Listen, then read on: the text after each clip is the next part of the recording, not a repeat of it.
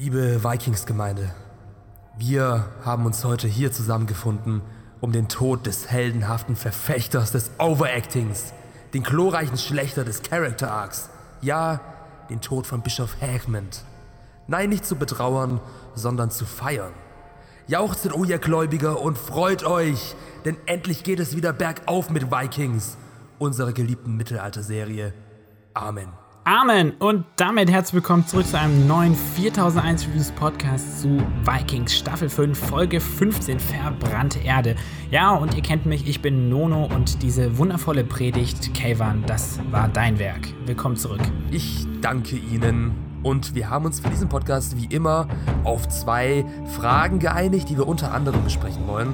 Die erste Frage wäre, auf welcher Seite steht jetzt eigentlich Ethelred? Mhm. Und die zweite Frage, die sich wahrscheinlich jeder stellt nach dieser Folge, wo ist Lagathar eigentlich hin? Darum soll es wie gesagt unter anderem gehen und wir wünschen euch viel Spaß bei diesem apokalyptischen und feurigen Podcast.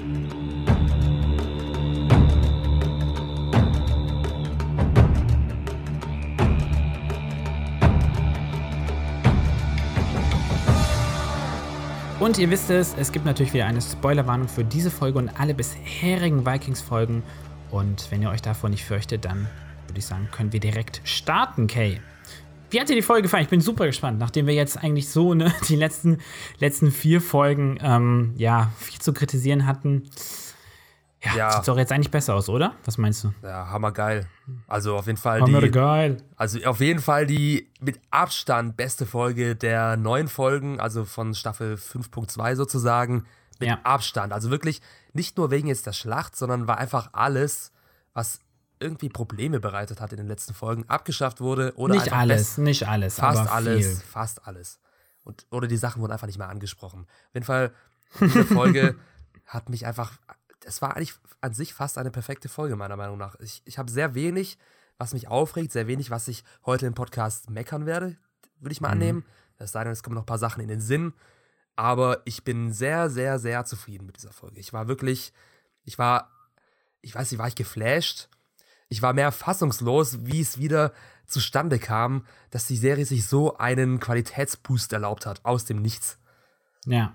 Also die Beziehungsweise halt wieder einfach zu mehr oder weniger alter Qualität zurückgefunden hat, nachdem halt einfach jetzt wieder davor sehr viele Einbrüche waren. Ja, nicht nur alte Qualität, sie hat auch wirklich neue Maßstäbe gesetzt. Findest auf, du? Ja, auf jeden, auf jeden Fall aus visueller Sicht.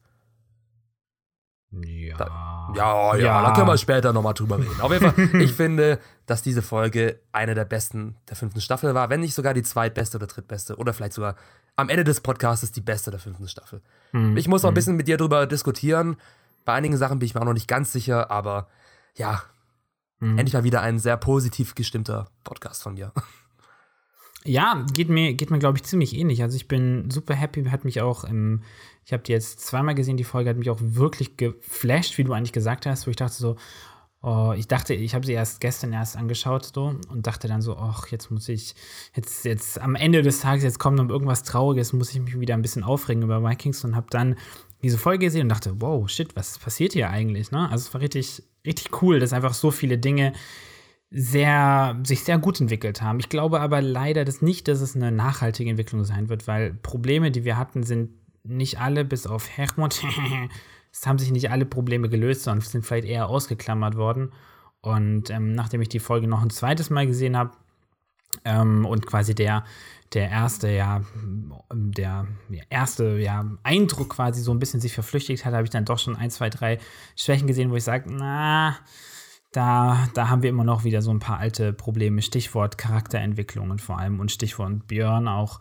Aber ich glaube, da kommen wir gleich noch dazu. Aber alles in allem visuell natürlich top. Ähm, ähm, vor allem endlich mal wieder eine virtuose Folge. Also das hat mir an diesen, dieser Staffel und eigentlich auch an der dieser Staffelhälfte aber eigentlich auch schon davor ein bisschen gefehlt, dass einfach so ein bisschen diese Kreativität einfach gefehlt hat. Und hier haben wir endlich mal mit dieser sehr interessant geschnittenen Schlacht auch wieder mal was, was irgendwie, was einfach auch so uns Cineasten einfach mal wieder ein bisschen freut, wo wir sagen, ach cool, das so, oder habe ich das noch nicht unbedingt gesehen. Ja. ja, aber es haben sich nicht alle darüber gefreut. Es gibt sehr viele habe ich auch in Reddit gelesen, unter anderem, die sich an diesem ähm, Schnitt der Schlacht stören. Und Ach. vor allem bei Momente und Visionen. Das war ja eine sehr umstrittene Folge, die es noch Das viel war extremer die gemacht zehnte hat. Folge dieser Staffel, ne? Das Also war, die das war Staffel, genau, das war das ähm, Staffelfinale, das Mid-Season-Finale sozusagen von Staffel 5.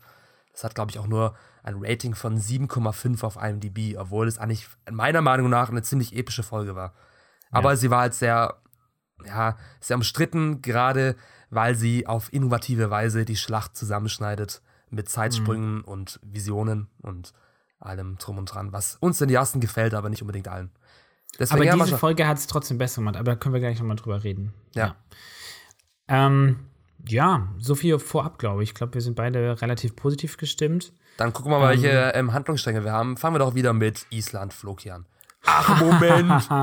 Gibt's der ja ist ja heute gar nicht dabei.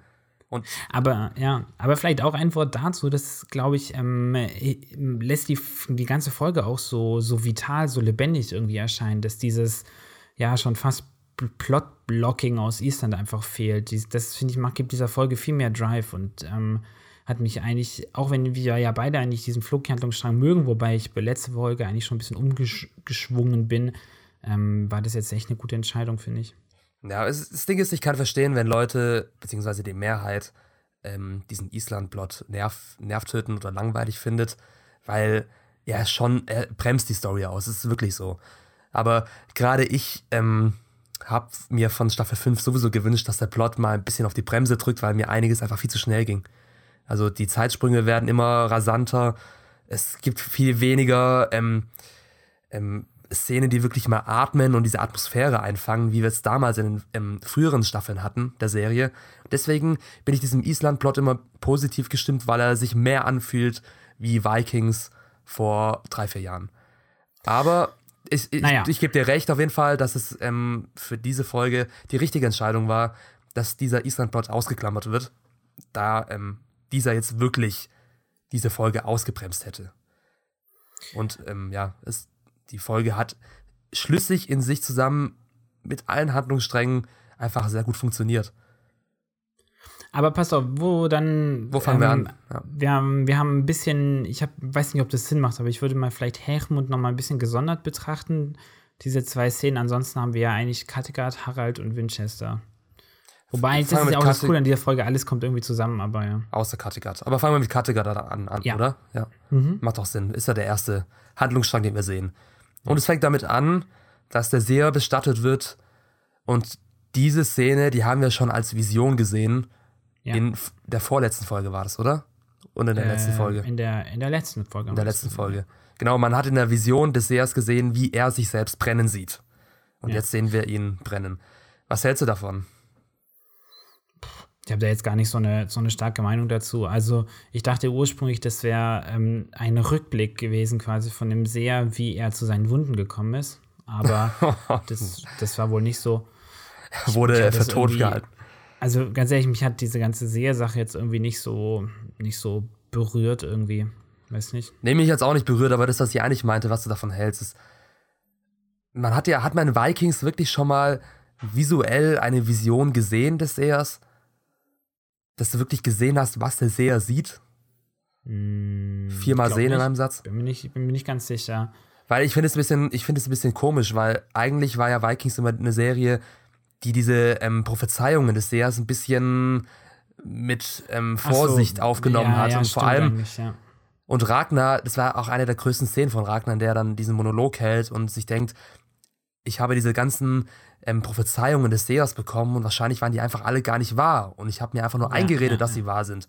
Und jetzt Ja, sehen wir genau. hier in der letzten Folge wortwörtlich die Vision des Sehers, dass er absolut hundertprozentig die Zukunft sehen kann. Das fand ich ein Aber es bisschen. kann auch sein, dass es vielleicht das einzige Mal war, wo er es wirklich gesehen hat. Ja, aber selbst dann machst du irgendwie diese, diese, ähm, diesen ambivalenten Charakter kaputt. Oder dieses, gibt es jetzt wirklich Prophezeiungen oder nicht? Bilden sich die Wikinger das nur ein? Reden sie sich das nur ein? Das wurde jetzt damit, auch wenn es nur ein ganz kleines Detail ist, ein bisschen weggenommen. Weil der Seher jetzt wirklich zu einer übernatürlichen Figur wird, weil wir gesehen haben, dass er eben wirklich diese Vision hat, die dann auch tatsächlich so stattfinden. Ja, Ich vielleicht weiß- war das ja so eine Art Nahtoderfahrung. Jetzt sagt man das nicht irgendwie so auch so, dass man quasi so, naja, gut, ist auch Ja, es ist nicht so schlimm. Es ist nicht so schlimm. Ja, Ich hoffe, ich würde sagen, lassen wir das mal. Du hast nicht ganz unrecht, aber ich würde sagen, wir lassen das mal so stehen. Vor allem, es gibt ja noch eine zweite Vision in dieser Folge. die, jetzt, die es ein bisschen anders macht, aber es geht schon in die richtige Richtung. Ich meine, Visionen spielen in Vikings eine verdammt große Rolle. Vielleicht sogar ein bisschen eine zu große Rolle meines, für meinen Geschmack. Aber ja. Aber es wurde meistens ja eigentlich ganz gut umgesetzt. Ja, bis ich. jetzt Aber da schon. können wir ja nachher noch mal bei Hermund drauf zu sprechen kommen. Aber grundsätzlich finde ich, weiß nicht, ich finde, es gibt jetzt gar nicht so krass viel über diese Bestattung zu besprechen. Nur was ich immer wieder komisch finde, sind diese, ähm, diese, diese Elite-Krieger, die ähm, ähm, Ivar begleiten. Also ich würde mal behaupten, es sind Berserker die, das stört mich wahnsinnig, dass die nie eingeführt wurden. Auf einmal werden die von, wenn, wenn, wird Ivar immer von diesen Typen begleitet und irgendwie, man weiß gar nicht, wo die herkommen oder was das für Leute sind. Das finde ich echt nervig. Das sind so ein bisschen wie die Todesser. um. Ja, so ein bisschen, ja. Also ich, ich glaube, das sind einfach irgendwie Berserker, also das sind so Elitekämpfer, die auch so ein bisschen mystischen Kult quasi hatten, indem sie, glaube ich, ähm, sich wirklich so in, in Kampfrausch ähm, mit unterschiedlichen Substanzen oder irgendwelchen Tänzen quasi geworfen haben und dann quasi angstbefreit ähm, den Feind angegriffen haben. Aber So ein bisschen wie die Assassinen. nee, anders, sehr anders sogar. Aber trotzdem, naja, wie auch immer. Ich finde es ein bisschen schade, dass die irgendwie nicht eingeführt werden, weil die scheinen ja irgendwie immer wichtiger zu werden als Ivers Elite-Truppe, aber spielen irgendwie sonst keine Rolle. Die waren auf einmal da, pum. Aber das ist ja eh immer bei Ivar so. Alles, alles gelingt ihm einfach, ohne dass er groß was machen muss. So Ja, komisch. ja, aber ich weiß nicht, ob, es, ob ihm jetzt dieser Aufbau dieses Gotteskultes um ihn herum wirklich gelingen wird. ja. Weil es sieht ja jetzt gerade ein bisschen schlecht aus. Vor allem wegen Vierzerg, weil Vierzerg Genau. auch einen auf Sherlock macht und er geht zum Tatort, sammelt Blutproben. Ich habe schon darauf gewartet, dass wie bei Sherlock dann so eine Texteinblendung kommt. Frisches Blut, zwei Tage alt. Aber du hast das Sherlock nie gesehen, oder? Nur ein bisschen. Ja, okay, du verstehst es nicht. Okay, ist Ja, egal. Alle, die so, Sherlock okay. kennen, die wissen, was ich meine. Ja. Aber ja, das fand ich, äh, ich finde es ganz interessant, dass Und dann kommt die Spurensicherung, Witzerkult, die Spurensicherung und dann kommt da so Theodor Kerle in weißen, weißen Anzügen rein. Ja, das ist so ein bisschen wie bei Westworld, da gibt es ja auch so eine Szene mit ähm, dieser Ja, Rein diesem Reinigungsteam, was dann plötzlich in diesem, ähm, In diesem Western-Setting auftaucht. Ja, ja, Genau. genau, ja. das war wie so ein ziemlich Fremdkörper ist. Ja, Aber mega cool, ja. ja Ähm, aber cool, dass Witzek mal jetzt eine richtige Aufgabe bekommt und ähm, die Macht von Ivar ins Wackeln ähm, geraten lässt. Ich würde sagen, er lässt ihn noch nicht ins Wackeln, aber er, ist ein bisschen, ich habe so ein bisschen das Problem wie in dem Island-Plot, dass sich diese ganze Entwicklung von ähm, Witzek in, entwickelt sich, finde ich, für meinen Geschmack zu langsam. Also wir sehen ihn jetzt schon seit geraumer Zeit. Also ich kann immer noch nicht ganz glauben, warum oder nachvollziehen, warum Witzek sich für Ivar entschieden hat damals und nicht für Ube. Ähm, aber meinetwegen, das habe ich mittlerweile hingenommen, aber dass Witzek jetzt nicht einfach irgendwann mal sagt, so, mir reicht's. Also entweder ich bringe jetzt einfach um oder äh, Witzek sagt einfach, boah, ich schnapp mir einfach ein Schiff. Er wird ja wohl noch ein Schiff mit Leuten vollkriegen und sagen, ich segel jetzt zu Ube. Weißt du, was ich meine? Also das Ja, ja, so, aber die Vision des ist, Sehers Es hat- entwickelt sich so sehr langsam und wir haben, das doppelt sich auch. In dieser letzten Folge war es so, Witzek, es hatte diese eine Szene, wie er an dieser aufgehängten Leiche vorbeikommt und so bisschen rätselhaft guckt und sich fragt, so Gott, hm, ist das richtig, was hier passiert? Und jetzt in dieser Folge haben wir wieder eine Szene, wo Witzek mit Stirnrunzeln vor Ivars Statue steht und sowas und es, es, oh, es muss irgendwas mal machen, ey, es nervt mich langsam, ehrlich. Hm, Ja, ich sehe es jetzt nicht ganz so kritisch wie du. Ähm, also wir, wir haben ja erklärt bekommen, warum Witzak so ein bisschen zwiegespalten ist, wie er handeln soll, weil er war ja beim Seher und der Seher hat ihm ja davon abgeraten, dass er jetzt einfach nach ähm, England segelt. Hä, wieso? Hat er das? Also er, er hat auf jeden Fall, ich weiß nicht genau, was er gesagt hat. Er hat gesagt, du wirst erreichen, was andere vor dir nicht erreicht haben. Ja, ja, doch, stimmt, ja. Aber ich weiß nicht, Witzek ist halt einfach auch ein Charakter, der eher schwach ist und er muss eben erst zu dieser Stärke finden.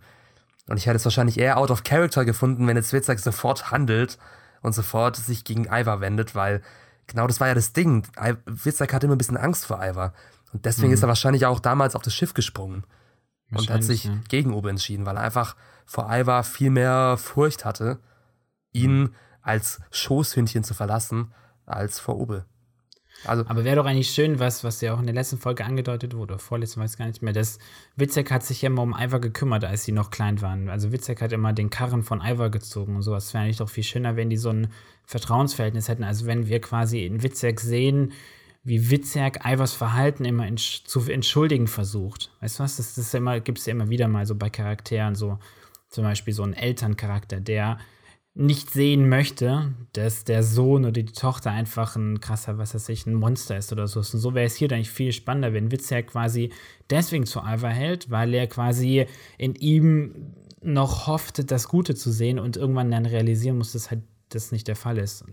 Ja, da wäre aber, da wär aber wirklich Witzek sehr naiv gewesen, weil ich, Witzek ist ja nicht Alvas Vater zwischen Fitzek und Ivar gibt es. Beschützer immer. Ja, aber ja. Fitzek und Ivar sind ja Brüder. Und das, damit sind sie auch irgendwie mhm. Rivalen. Brüder sind immer Rivalen. Es ist ja auch zwischen Ethelred und Alfred und ja, ja, Rollo okay. und Ragnar damals. Ja, ja, Und das würde Fitzek einfach, also das liegt einfach an seiner Natur wahrscheinlich, dass es nicht akzeptieren kann, dass sein Bruder so viel mächtiger ist als er. Also da ist immer, da ist immer irgendwie eine Grundspannung zwischen Brüdern, wenn der eine ein König ist und der andere nicht. Von daher macht es schon Sinn. Und es hätte sich ein bisschen äh, es hat sich ein bisschen naiv angefühlt, wenn Fitzek jetzt wirklich dieses Schoßhündchen bleiben wird. Dann hätte er absolut ich mein, keine Charakterentwicklung. Wir haben, wir haben das ja letzte Woche schon angedeutet, wenn man in die Geschichte schaut, ist Witzerk, ähm, der außerdem eigentlich in der historischen Geschichtsschreibung einfach noch den Vornamen eigentlich Halfdan hat, also Halfdan Witzek. Witzek heißt nämlich weißes Hemd, lustigerweise der ist wirklich ein, ein, großer Eroberer gewesen. Also der stolpert die ganze Zeit durch diese ganze Geschichte, auch gerade in, in, in Wessex und so weiter spielt der eigentlich voll die große Rolle, viel größer als irgendein Harald oder sowas, ja. Und deswegen hoffe ich, dass sie ihm einfach auch noch diese Entwicklung geben, dass er zwar länger braucht als seine Brüder, aber dass er vielleicht in der nächsten Staffel oder sowas, dass Witzek sich aufschwingen wird zu dem großen Schlachtenlenker. Das wäre schon ganz cool. Ja, kleine Fitzer kann er noch aufwachsen, sich ein Bart wachsen lassen und dann wird er zum. Das wäre geil, Witzig mit einem echten Bart. ja, ich meine, das würde einfach besser aussehen als dieser komische Flaum da. Was soll das? Aber das haben wir ja schon mal angesprochen. Ja. Gut, aber gehen wir, mal, gehen wir doch mal zu der Szene. Ivar redet zum Volk in der Halle. Ja. Und ich fand die Szene von Ivar endlich mal wieder einer der stärkeren von ähm, Schauspieler. Wie spricht man seinen Namen aus? Ich vergesse es immer. Hoch Andersen. Hoch Andersen, ja. Oder Andersen auf jeden Fall hoch, weiß nicht genau. Ja. das war endlich mal kein rumbrüllender, rumschreiender, cholerischer Ivar, sondern wirklich einer, der ein bisschen mit Bedacht spielt und dennoch genauso unheimlich ist. Und ich fand auch, dass er in der Szene einfach Ivar viel glaubhafter rübergebracht hat und mhm. die Inszenierung hat es auch ganz schön viel unter intelligenter auch, ja. Intelligenter, genau, weil Ivar wurde ja auch immer als intelligenter, strategischer Charakter eingeführt und genau das hat er jetzt hier gemacht vor seinem Volk. Er hat es nämlich manipuliert und hat es wirklich jetzt auf seine Seite gebracht, was er mit diesem Rumgebrüll überhaupt nicht geschafft hat. Da hat er mehr die Leute abgeschreckt. Und das hat er jetzt, das müsste er jetzt mal langsam auch irgendwie ähm, realisieren, dass ähm, diese Aggression, diese pure Aggression nicht der Draht zu, da, zu seinem Volk ist. Deswegen, mir hat, mir, hat, mir hat diese Szene mit Ivar sehr gut gefallen und vor allem auch die visuelle Umsetzung. Ich meine, Ivar redet ja in Gottesform von sich und währenddessen ja. sieht man ihn durch diese Kapelle laufen oder was auch immer das ist. Das ist die Halle. Die ja. Halle halt, ja. Und man sieht dann so eine Art Heiligenschein hinter ihm. Das Licht, was durch das ähm, Dachfenster fällt. Mhm. Ich weiß nicht, ob das aufgefallen ist, aber das hat so ein bisschen. Das ist mir nicht aufgefallen. Mir ist nur aufgefallen, dass halt ähm, die sehr untersichtig gefilmt wurde. Also, dass, wie wir Ivar ja eigentlich relativ selten sehen, dass ähm, die Kamera halt einfach, ja, untersichtig, also, ähm, weißt unterhalb seines, seines Kopfes war und man ihn halt von unten gesehen hat, was ihn eben sehr majestätisch erscheinen lässt, ja. Ja. Nee, also, ich, da, also in solchen Szenen erkennt man dann einfach wieder, was dieser Schauspieler wirklich kann. Wenn er, ähm, weiß ich, entweder die richtige ähm, Regie bekommt oder wenn er mal ein bisschen zur Vernunft kommt. Ich weiß immer noch nicht, woran es liegt, ob es wirklich an äh, Michael Hurst liegt dass er diesen Charakter Ivar so überzeichnet also dem, oder dem dem ähm, ja, Producer sozusagen auch der Serie mhm. oder ob es an ihm selbst liegt. Aber wahrscheinlich liegt die Wahrheit irgendwo in der Mitte. Auf jeden Fall, ja, coole Szene.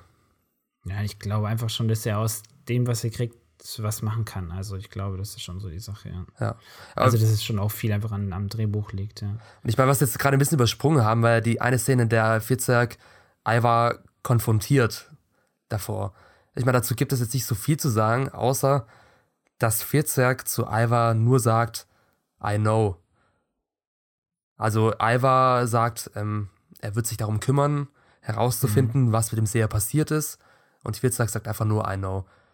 Das könnte jetzt heißen, ja, ich glaube dir, dass du dich darum kümmern wirst. Oder ich weiß, dass du es warst. Ich habe das auch nicht, also ich glaube, ähm, ich glaube ganz bewusst, dass er eben quasi ein bisschen droht, Ja. aber sich vielleicht noch nicht ganz, ganz traut und dass er eben ganz bewusst sagt, ja, ich weiß, ähm, dass du ihn umgebracht hast. Was mich nur ein bisschen verwirrt, ist Ivers Blick, dass Ivar dann so auf einmal so extrem ängstlich aussah, was sich mir nicht so ganz erklärt hat. Doch, das fand ich gut. Also, das war wieder so eine Sache, Also, die. es war so ein bisschen ein starker Kontrast. Also, ich meine, klar, äh, ähm, klar ist es so, dass Ivar dick aufspielt, auf dicke Hose macht. Also, dass seine, seine, dass er sich inszeniert als eine Person, die er eigentlich gar nicht so ist. Das ist mir schon klar, aber irgendwie wirkte dieser Kontrast mir dann doch zu, zu krass irgendwie. Ja, es war vielleicht ein krasser Kontrast, aber allein, dass es diesen Kontrast mal gab, war einfach mal lobenswert, weil Ivar ist verwundbar, das haben wir jetzt gesehen hier. Er hat was zu Ja. verlieren, er hat Stakes und das macht seinen Charakter umso interessanter. Weil jetzt wissen wir, okay, Vierzweig hat etwas in der Hand, er weiß, dass wahrscheinlich ähm, Ivar den Seher umgebracht hat, was Ivar die ganze Gunst von Kattegat ähm, was, wo, wodurch seine ganze Gunst von Kattegat auf dem Spiel steht. Weil wenn Mhm. Damit rausrückt, dass er wirklich den Seher umgebracht hat, weil der Seher war ja einer der wichtigsten äh, Menschen im Dorf von Kattegat, das unterschätzen wir vielleicht ein bisschen, Ja, ja. dann war es es mit Gott Ivar.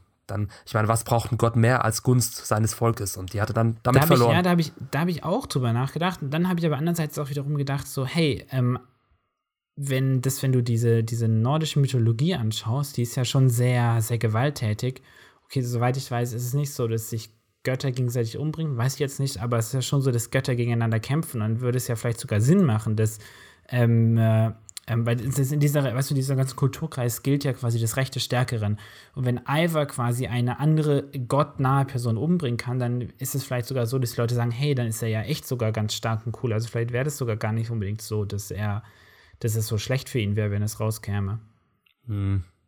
Ja, also in der Theorie hört sich das richtig an, aber es hätte in Kattegat, denke ich, nicht funktioniert. Vor allem, da ja Ivar schon der ähm, Usurper ist, sozusagen, der Eindringling, Ja, der ähm, die, das Volk von Kattegat unterjocht hat. unterjocht hat, ja, auf jeden Fall. Nee, ich glaube auch, es geht einen Schritt zu weit. Aber schauen wir mal, ich weiß nicht, ich finde, wie, wie du sagst, ich fand die Rede gut. Ähm, das ist auf jeden Fall ein wichtig, wichtiger Moment gewesen, der, der notwendig war, um einfach mal ihm ein bisschen wieder ein bisschen mehr Tiefe zu geben und Nuancen. Ähm, aber schauen wir mal, wo sich das hinentwickelt, weil wenn dann nämlich dieses Gottesbild von ihm später aufgestellt wird, dann scheint es da irgendwie trotzdem so, dass das Volk noch nicht so ganz auf seiner Seite steht. Ja, es wirkt halt schon fast wie so ein bisschen, keine Ahnung, wie so ein, wie so, ich will jetzt nicht sagen drittes Reich, sondern allgemein wie so ein, ähm, Ja, so ein, so ein totalitäres so ein ja, Regime genau, wie halt, so, wie so ein totalitäres Regime, was da auf, was da propagiert wird. Und diese, Vor allem wird es halt aufgezwängt, weil es ist nicht so, er ist kein, also er ist kein charismatischer Herrscher in dem Sinne, dass die Leute quasi ihn um seines Willen quasi ihm folgen, sondern einfach sie haben Angst. Also er regiert mit Angst und es ist einfach eine sehr unstetige Herrschaftsform. ja, Das wissen wir ja auch. Und ähm, diese, du siehst auch immer, dass diese, die ich jetzt mal als Berserker tituliert habe, also diese Krieger mit diesen Gesichtsmasken, dass die auch jetzt bei dieser Rede in der Halle, dass die immer dastehen und das Volk anfeuern, dass sie Hail Ivar rufen sollen oder sowas. Ja? Und auch wenn diese Gottesstatue aufgerufen, aufgestellt wird, dauert es erstmal eine Zeit, bis sich diese ähm, Jubelchöre auf Ivar quasi ja, hochstacheln. Also Ja. ich glaube, wie gesagt, ich glaube, es ist immer noch nicht da. Aber weißt du, was ich cool fand? Ich fand diese Gottesstatue von, von Ivar ziemlich nice. Ja, sie Wie war auf schon diesem so- kleinen Streitwagen steht, fand ich mega cool. sie sieht da schon fast ein bisschen unfreiwillig komisch aus, so in unserer heutigen Zeit. Aber wenn man sich mal die ähm, Statuen von damals anschaut, die man so ausgebuddelt hat, die sehen einfach auch genauso klobig und ähm, ja, uncanny aus. Ich fand's, ich fand's super. Also, weil das ähm, mit diesem Streitwagen sieht er so, das hat gleich so was Mythologisches, weißt du, so Ja. wie, keine Ahnung, irgendwelche, irgendwelche Helden oder was weiß ich, auf irgendwelchen Wölfen reiten oder was weiß ich.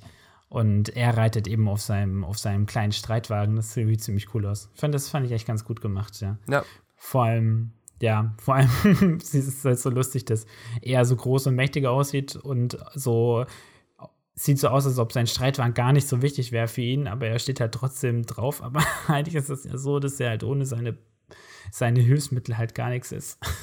ja ich würde gerne einfach mal wieder krabbeln sehen, wie gesagt. Ja. Er läuft mir einfach zu viel. Krabbel-Ivar. Er wirkt, er wirkt nicht mal wie ein Krüppel. Er ist einfach, ähm, zu agil, würde ich sagen. Ja. Aber ja, gut.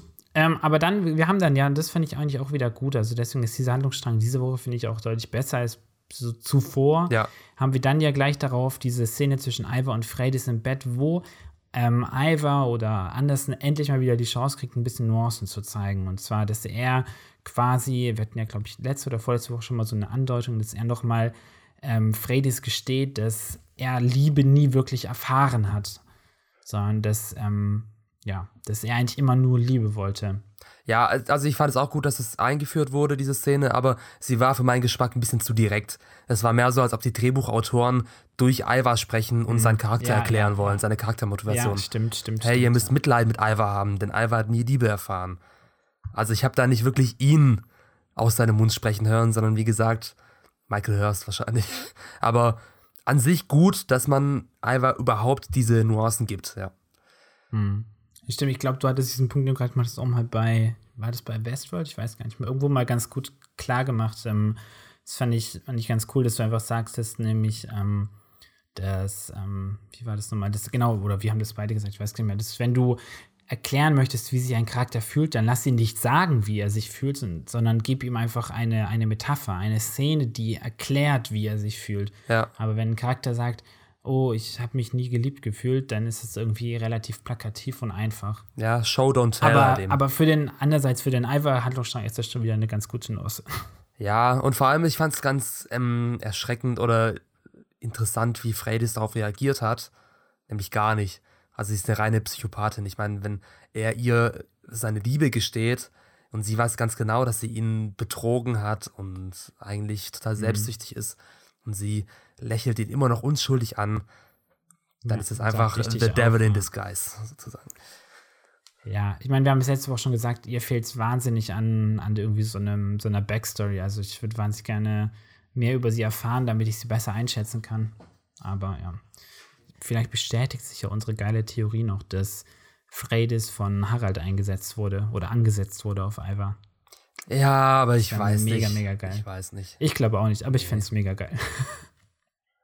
aber ich glaube, das war es dann sogar, oder? Haben wir noch irgendwas Wichtiges? Das, nö, das war es erstmal das mit, war mit Ivar. Kattegat. Und jetzt gehen wir zu Harald, oder? Ja, wir müssen eigentlich, eigentlich ist das alles eins. Harald, Winchester, Hermund. Dann machen wir doch einfach alles als eins, oder? Gehen wir einfach chronologisch durch. Ja, also dann beginnt es quasi mit einer Szene, in der Alfred nochmal den drei Wikingern quasi erklärt, dass, oder ankündigt, dass sie East Anglia bekommen. Ne? Also dieses, ähm, eigentlich ein ziemlich, ich wusste gar nicht, dass es darum geht, aber das ist ein ziemlich großer Teil des ganzen, äh, ganzen zukünftigen englischen Reiches. Ähm, das bekommen sie anscheinend, wenn sie tapfer kämpfen in der Schlacht. Und glaubst du ihm, dass ähm, Alfred das wirklich abdrückt an die Wikinger? Also ich bin da so ein bisschen auf Seiten von Björn, der ja sehr skeptisch ist, ob Alfred überhaupt die Macht dazu hat. Ja? Und ähm, ich weiß historisch, und das weißt du wahrscheinlich auch aus der, ähm, aus der The Last Kingdom Serie, dass East Anglia halt wirklich relativ lange unter, unter nordmännischer Hand waren. Ich kann mir aber fast nicht vorstellen, dass ähm, dass er ja ein ganzes Königreich quasi abgeben kann. Also du musst, musst dir das so vorstellen, England war zu der Zeit, glaube ich, ähm, also England gab es noch gar nicht. Das war ja nur ein Traum, dass man alle englische oder angelsächsischen Reiche eint. Und ich glaube, es gab fünf, sieben, ich weiß gar nicht. Ich glaube, sieben englische ähm, Königreiche und eben, dass man gleich ein ganzes davon an die Wikinger abtritt, finde ich schon relativ viel. Ja, aber ich finde doch auch, dass Alfred ein bisschen daran gebunden ist, sein Versprechen zu halten weil er jetzt eben eine Freundschaft zu Ubbe aufbaut, die relativ, ja, die, die, sehr die sehr ehrlich wirkt und nicht wie ein Schauspiel. Und deswegen. Finde ich auch, finde ich auch, ja. Deswegen bin ich da, glaube ich, eher sogar auf der Seite von Ubbe und denke, dass er zumindest versucht, es einzuhalten, aber es wirklich umsetzen kann, ist eine andere Frage. Aber da gibt es jetzt auch die nächste Szene, falls du dazu nichts mehr zu sagen hast, oder? Nee. Ähm, in der, ist auch ganz lustig, in der Ubbe ähm, Alfred das Katapult erklärt. Und ich wusste gar nicht, dass die Engländer zu der Zeit noch keinen Katapult hatten. Doch, also diese ganzen, ganzen Belagerungswaffen, das sind einfach alles Geräte, die erst sehr, sehr, sehr spät entwickelt okay. wurden. Ja gut, aber also die ähm, Franken was heißt entwickelt, nicht entwickelt. Also die, die Römer hatten schon Katapult und so weiter. Aber wir dürfen nicht vergessen, dass wir sind hier in diesem, diesem frühen Mittelalter. Ist das, ich glaube doch, es ist früh Mittelalter, nicht Hochmittelalter. Und ähm, da hast du halt wirklich noch extrem simpel gekämpft. Also du siehst ja auch, es gab noch keine wirklich ausgefeilten Rüstungen, also Kettenhemden, das war's, vielleicht noch irgendwelche, also Kettenhemd ist schon so High-End-Technologie. Ähm, ja? Du hast eher sowas wie die Wikinger tragen Lederpanzer oder welche Schildpanzer, ähm, Plattenpanzer gehabt, aber wir sind noch in einer sehr, sehr frühen Zeit, wo auch Belagerungen einfach auch noch gar nicht, wirklich Belagerungsgerät noch gar nicht existierte. Ist eigentlich komisch. Wie kann es sein, dass die Artillerie, die es vor tausend Jahren schon gab bei den Römern, einfach vom Mittelalter komplett ignoriert wird? Also wie, wie kann Aber es sein, dass ja die die Technologie nicht aufgenommen haben oder nicht davon Wind bekommen haben, dass es sowas gab und dann vollkommen überrascht sind, wow, wir können ja Steine abfeuern mit so einem Gerät. Also jetzt Aber keine da, Kritik an der da, Serie, da, sondern an Mittel. Nein, nein, nein. Ich meine, das, das kann ich dir leider nicht ausführlich beantworten, aber ähm, also ich kann mich noch erinnern an mein kurzzeitiges Geschichtsstudium. Du hast ja, das in diesem ganzen Mittelalter quasi ist es ja ein ganz großes Thema, dass ganz viele Technologie, aber auch gesellschaftlich, vor allem auch organisatorische Errungenschaften der, der Römerzeit, dass die verloren gegangen sind. Ja. Und was du nie vergessen darfst in dieser mittelalterlichen Welt, es gab ganz, eigentlich nie das Bestreben, was wir heute haben. Wir denken ja heute immer voraus, wir wollen die Zukunft, in der Zukunft Veränderungen haben. Was du früher wolltest im Mittelalter, das ganz, ganz essentiell für die Zeit ist, dass du nicht Veränderungen wolltest, sondern du wolltest das Alte bewahren. Und wenn du quasi einfach diese Gerätschaften nicht kanntest, ja, weil du die eben die, die Römer halt die hatten und deine, dein traditioneller Stamm hatte die halt nicht, dann hast du dir auch nicht gesagt, hey, ich brauche die, ich will die haben. Ja. Sondern du hast immer, weil meine Vorväter haben nicht damit gekämpft, dann kämpfe ich auch nicht damit. So in etwa. Also diese Innovation hat es eigentlich sehr, sehr schwer in diesen Zeiten. Aber die Franken scheinen es ja besser gemacht zu haben, zumindest in der Schlacht um ähm, Paris da haben wir einige ausgetüftelte Sachen ähm, gesehen, wie zum Beispiel diese komische Nagelwalze, die dann über die Brücke rollt und oh die Gott, Wikinger platt macht. Ja. Ich weiß nicht, ob es sowas wirklich gegeben hat, aber naja. Ich weiß nicht, ob es das damals schon gab. Ich kann mir aber vorstellen, dass es in späteren ähm, Zeiten, also zum Beispiel Zeit der, der Rosenkriege in England, also so im Hochmittelalter, dass es sowas gab. Aber ja, ja, aber ja, es war trotzdem ganz nett, kann man, kann man meinetwegen durchgehen lassen, ja. Ähm, auf jeden Fall, ich finde diese ganze Sache zwischen Ube und ähm, Alfred sehr, ähm, sehr charmant. Und zwischen den beiden mhm. gibt es schon zehnmal mehr Chemie als zwischen Lagatha ja, und Hammond. Ja, ja, ja, ja. Extrem, oder? Ja. Ich habe auch gedacht, die, diese Szene zwischen den zwei hat mir richtig gut gefallen, wie, wie ähm, Ube quasi fast schon so mit so einer väterlichen Fürsorge Alfred quasi ja, angreift, um ihm das beizubringen und Alfred dann aber auch stolz schon fast so zurückkämpft. Also es hat mir richtig gut gefallen. Ja, also ich hoffe, dass das weiter ausgebaut wird, dass es jetzt nicht wieder untergraben wird mit ähm, irgendwas anderem, ähm, weil das ist wirklich Potenzial für etwas, wie man die Söhne Ragnars, wie man aus denen einfach noch was Besseres machen kann. Mhm, ja, auf jeden Fall. Wo ist Rolo eigentlich, by the way? das war jetzt so random. Aber gute Frage, wo ist er? Ich weiß es nicht. Ähm, nein, ich, ich fand das super. Also ich, mir hat die Szene gut gefallen und vor allem hat das genau Alfred eigentlich gebraucht. Jemanden, der so ein bisschen so eine, ich will nicht sagen, eine Vaterrolle ist ja nicht ganz, aber trotzdem, der sich so ihm so ein bisschen annimmt. Ja, sie lernen gegenseitig und, voneinander. Also ich habe so das Gefühl, dass Alfred Ube ähm, diese ganze bisschen mehr Weisheit beibringt, vielleicht, die, ähm, mhm. das, diese ähm, Zivilisiertheit der Engländer und auf der anderen Seite bekommt Alfred von Ube eben dieses ultra harte Kampftraining. Mhm. Ich meine, was wir später sehen, können wir dann nochmal sagen, ist, dass Ube lernt, dass ein Kompromiss vielleicht nicht unbedingt immer das Schlechteste ist. Ne?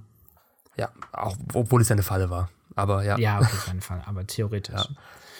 Ähm, ja, das war auf jeden Fall eine coole Szene. Und dann haben wir eigentlich diese eine Szene, ganz kurze Szene, in der Hermund aufwacht aus seinem Albtraum.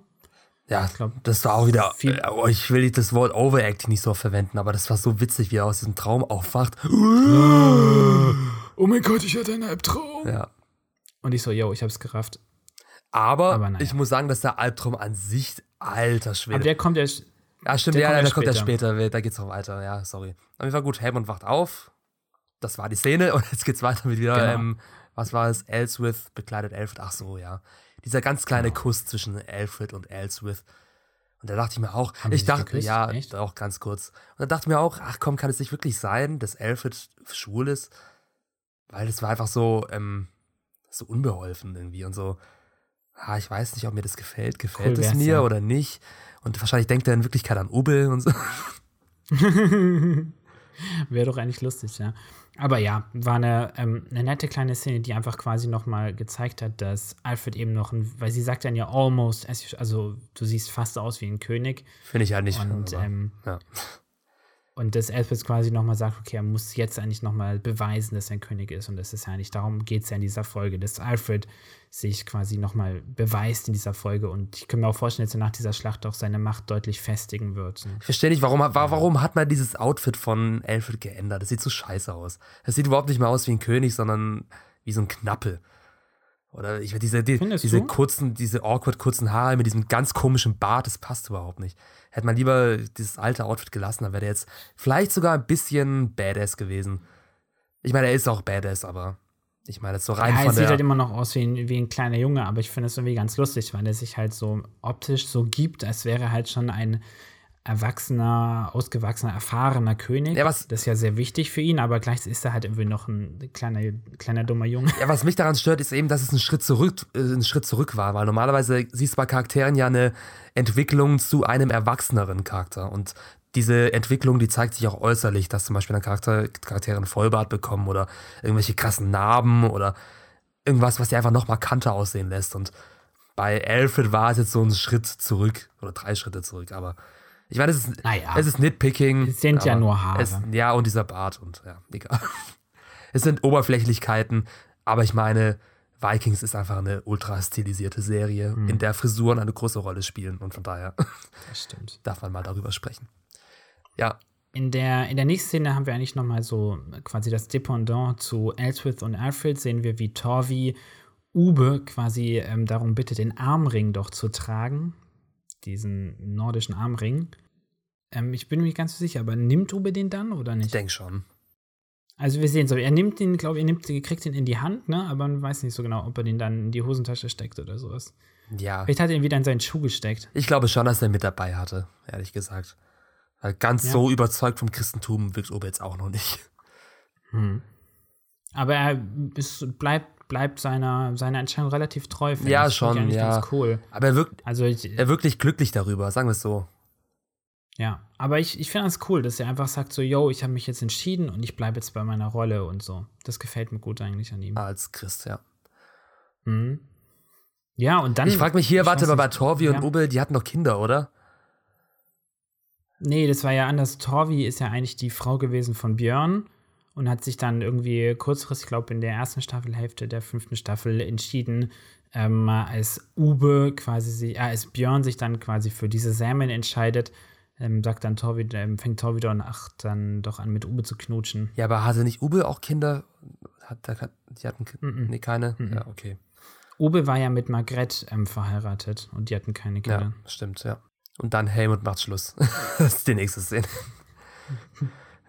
Are you dumping ja, me? Es ist so, so lustig, dass er auch, ich fand es ganz interessant, im Englischen sagt er ja auch, ähm, ich weiß nicht genau, was er sagt, aber irgendwie sowas wie I have to resent my love to you oder sowas. Also der muss, das, er ist, für ihn ist alles einfach so, so ein Vertrag oder sowas, sowas christlich, sowas Übertriebenes und dass er wirklich sagt, ich muss meine Liebe zu dir leugnen, ich muss ihr abschwören oder sowas, ja, als ob das so einfach machbar wäre oder und so. Vor allem das, das Allerbescheuertste daran ist, wir haben ihn doch in der letzten Folge und auch in drei, vier Folgen davor immer sagen hören, I would go to hell for you, Lagatha. Und jetzt, Stimmt. Je, und jetzt geht er in der Vision wortwörtlich through hell, er geht durch die Hölle und meint, Lagatha, wir können nicht mehr zusammen sein. Ich hatte eine Vision von der Hölle. Und ja, jetzt habe ich doch Angst vor der Hölle und deswegen müssen wir jetzt Schluss machen. Stimmt, das habe ich doch gar nicht gerafft, so gesehen, aber mega lustig. Oh Mann, er ist halt einfach schon echt eine Nervensäge, oder? Ich weiß, aber der, war, also der war in der Szene wieder so trashig, dass ich es irgendwie wieder unterhaltsam fand, irgendwie. Ich weiß nicht. Ja. Das, ich mochte den Charakter am Anfang ja auch irgendwie ein bisschen, einfach weil er diese, diesen Entertainment-Faktor hat. Aber er hat einfach in den letzten Folgen zu viel Pathos bekommen und zu viel Ernsthaftigkeit, dass es eben ins Lächerliche abgerutscht ist, ins unfreiwillig Komische. Mhm. Aber naja, was mir in dieser Szene auf jeden Fall sehr, was ich sehr krass fand, war diese Vision. Also ja, einfach. lass mal darüber reden. Alter. Das waren wirklich, das waren Bilder aus der Hölle, wortwörtlich. Mhm.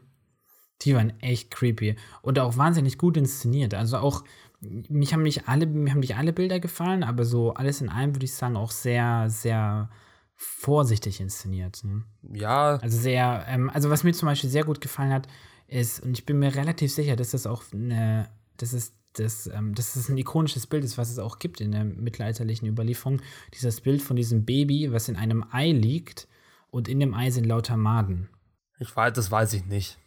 Ob es das. Äh es gibt, ich weiß nicht, ob du das kennst, es gibt von Hieronymus Bosch, das ist so ein, ähm, ein, ein, ein Maler aus dem, ich glaube, 15. Jahrhundert oder sowas. Von dem gibt es so ein Gemälde von der Hölle. Und das ist wahnsinnig berühmt. Das sind eigentlich so drei Bilder und eins davon ist eben die Hölle. Und da sind, ähm, ich glaube, da sind viele, viele Bilder aus dieser, aus dieser Vision so entlehnt. Also da sieht man auch viel so irgendwelche irgendwelche, so, so, ja, wie soll ich sagen, so nackte Gestalten, die über den Boden krabbeln und durch irgendwelche. Ja, so die, die das typische Eier und sowas, ja. Das ist die, so die typische abgefuckte Mittelalterkunst einfach. Also, wo du dir bei den Bildern denkst. Ja, das ist ja schon später als Mittelalter. Ja, aber. aber ja. diese Vorstellung, ja. Genau, da gibt es auch so, in diesem Hieronymus Bosch-Gebärde gibt es auch so dieses Ei immer wieder als Symbol. Ich weiß ja gerade, weil das war ja da auch so in dieser Vision, weißt du, gab es so dieses Ei, wo dieses Baby drin lag. Ja. Das war Ja. ein Ei, glaube ich, ja. Das war ziemlich creepy auf jeden Fall. Aber ich ein bisschen erinnert an so ein, auch so ein Black Metal-Album äh, Artwork. Oh Gott. Das würde ich mir auf jeden Fall nicht aufhängen, da hätte ich ja Angst. ja. Nee. Nee, aber es war echt creepy inszeniert, muss man schon sagen. Das war echt ähm, effektiv. Ja. Vor allem mit der Musik im Hintergrund, das war sehr, sehr stimmig. Ja. Und Was mich dann nur gestört hat, war, dann gab es so relativ gegen Ende dieser Vision, Vision diese eine Einstellung, so sehr super Weitwinkel, wie, ähm, wie Hermund so ganz laut schreit. Also man hört ihn nicht schreien, man sieht, wie er schreit in die Kamera rein. Und das hat mich gestört, weil das ist so diese typische Inszenierung von jemandem, der halt irgendwie gestört, geisteskrank oder sonst was ist, dass man immer so eine leicht aufsichtige, super weitwinklige Kamera nimmt, so dass der Kopf größer wird, weißt du? Und die Beine relativ klein aussehen und dann schreit er so in die Kamera. Das fand ich so voll unnötig, weil das war so plakativ, was wieder gefehlt hat. ja, ich meine, es ist plakativ, aber es funktioniert da trotzdem irgendwie. Von daher. Ja, aber das war halt das, was das war an diesen anderen Bildern halt ganz cool, dass sie auch mit diesem, ähm, sehr cool fand ich das mit diesem, ähm, was war das, ein Reh? Ich weiß nicht, ist wahrscheinlich nicht die richtige Bezeichnung, aber diesem Rotwildviech oder so, dass ähm, hier endlich mal wieder so ein bisschen Metaphorik Ja, reingebracht ja. wurde in die Vikings-Serie. Und das hat halt vielen anderen Folgen sehr gefehlt, dass sie sehr plakativ waren. Ja. Bis auf vielleicht den Island-Plot. Und das hat mir sehr, sehr gut gefallen. Und dann natürlich, dass dieses, ähm, diese Vision dann wieder so korrespondiert hat mit der späteren Schlacht, wo dann wirklich so ein Reh auf dem Schlachtfeld Ja, aber stand. da muss ich sagen, ich fand diese Vision dann deutlich besser ähm, in die Story eingebunden als die vom Seher, weil die Vision von, Ja, die von, wir- von ähm, Heckmund einfach nicht komplett dem entspricht, was wir später bei der Schlacht sehen, aber selbe Elemente hat, wo man denken könnte, ja, könnte eine Vision sein, vielleicht aber auch nicht. Weil er dann eben bei der Schlacht Genau. später auch zufällig dieses Reh über das Schlachtfeld laufen sieht. Und Genau. es gibt halt auch Feuer bei der Schlacht und deswegen ja, für Heckmund war es gut genug, dass die Vision von ihm der Realität dann letztendlich entsprach. Mhm, Aber es ist frei zur Interpretation, Ja. ob Heckmund wirklich eine Vision hatte oder nur ein Albtraum. Und das finde ich gut. Aber auf jeden Fall inszeniert Hammer. Ja. Muss man schon sagen. Was außerdem interessant ist, weil der, ähm, der, der Regisseur dieser Folge, das ist äh, Steve Saint-Leger, der hat auch die letzte Folge inszeniert. Also, The, nee, warte mal, The Lost Moment, das war die letzte Woche, ne?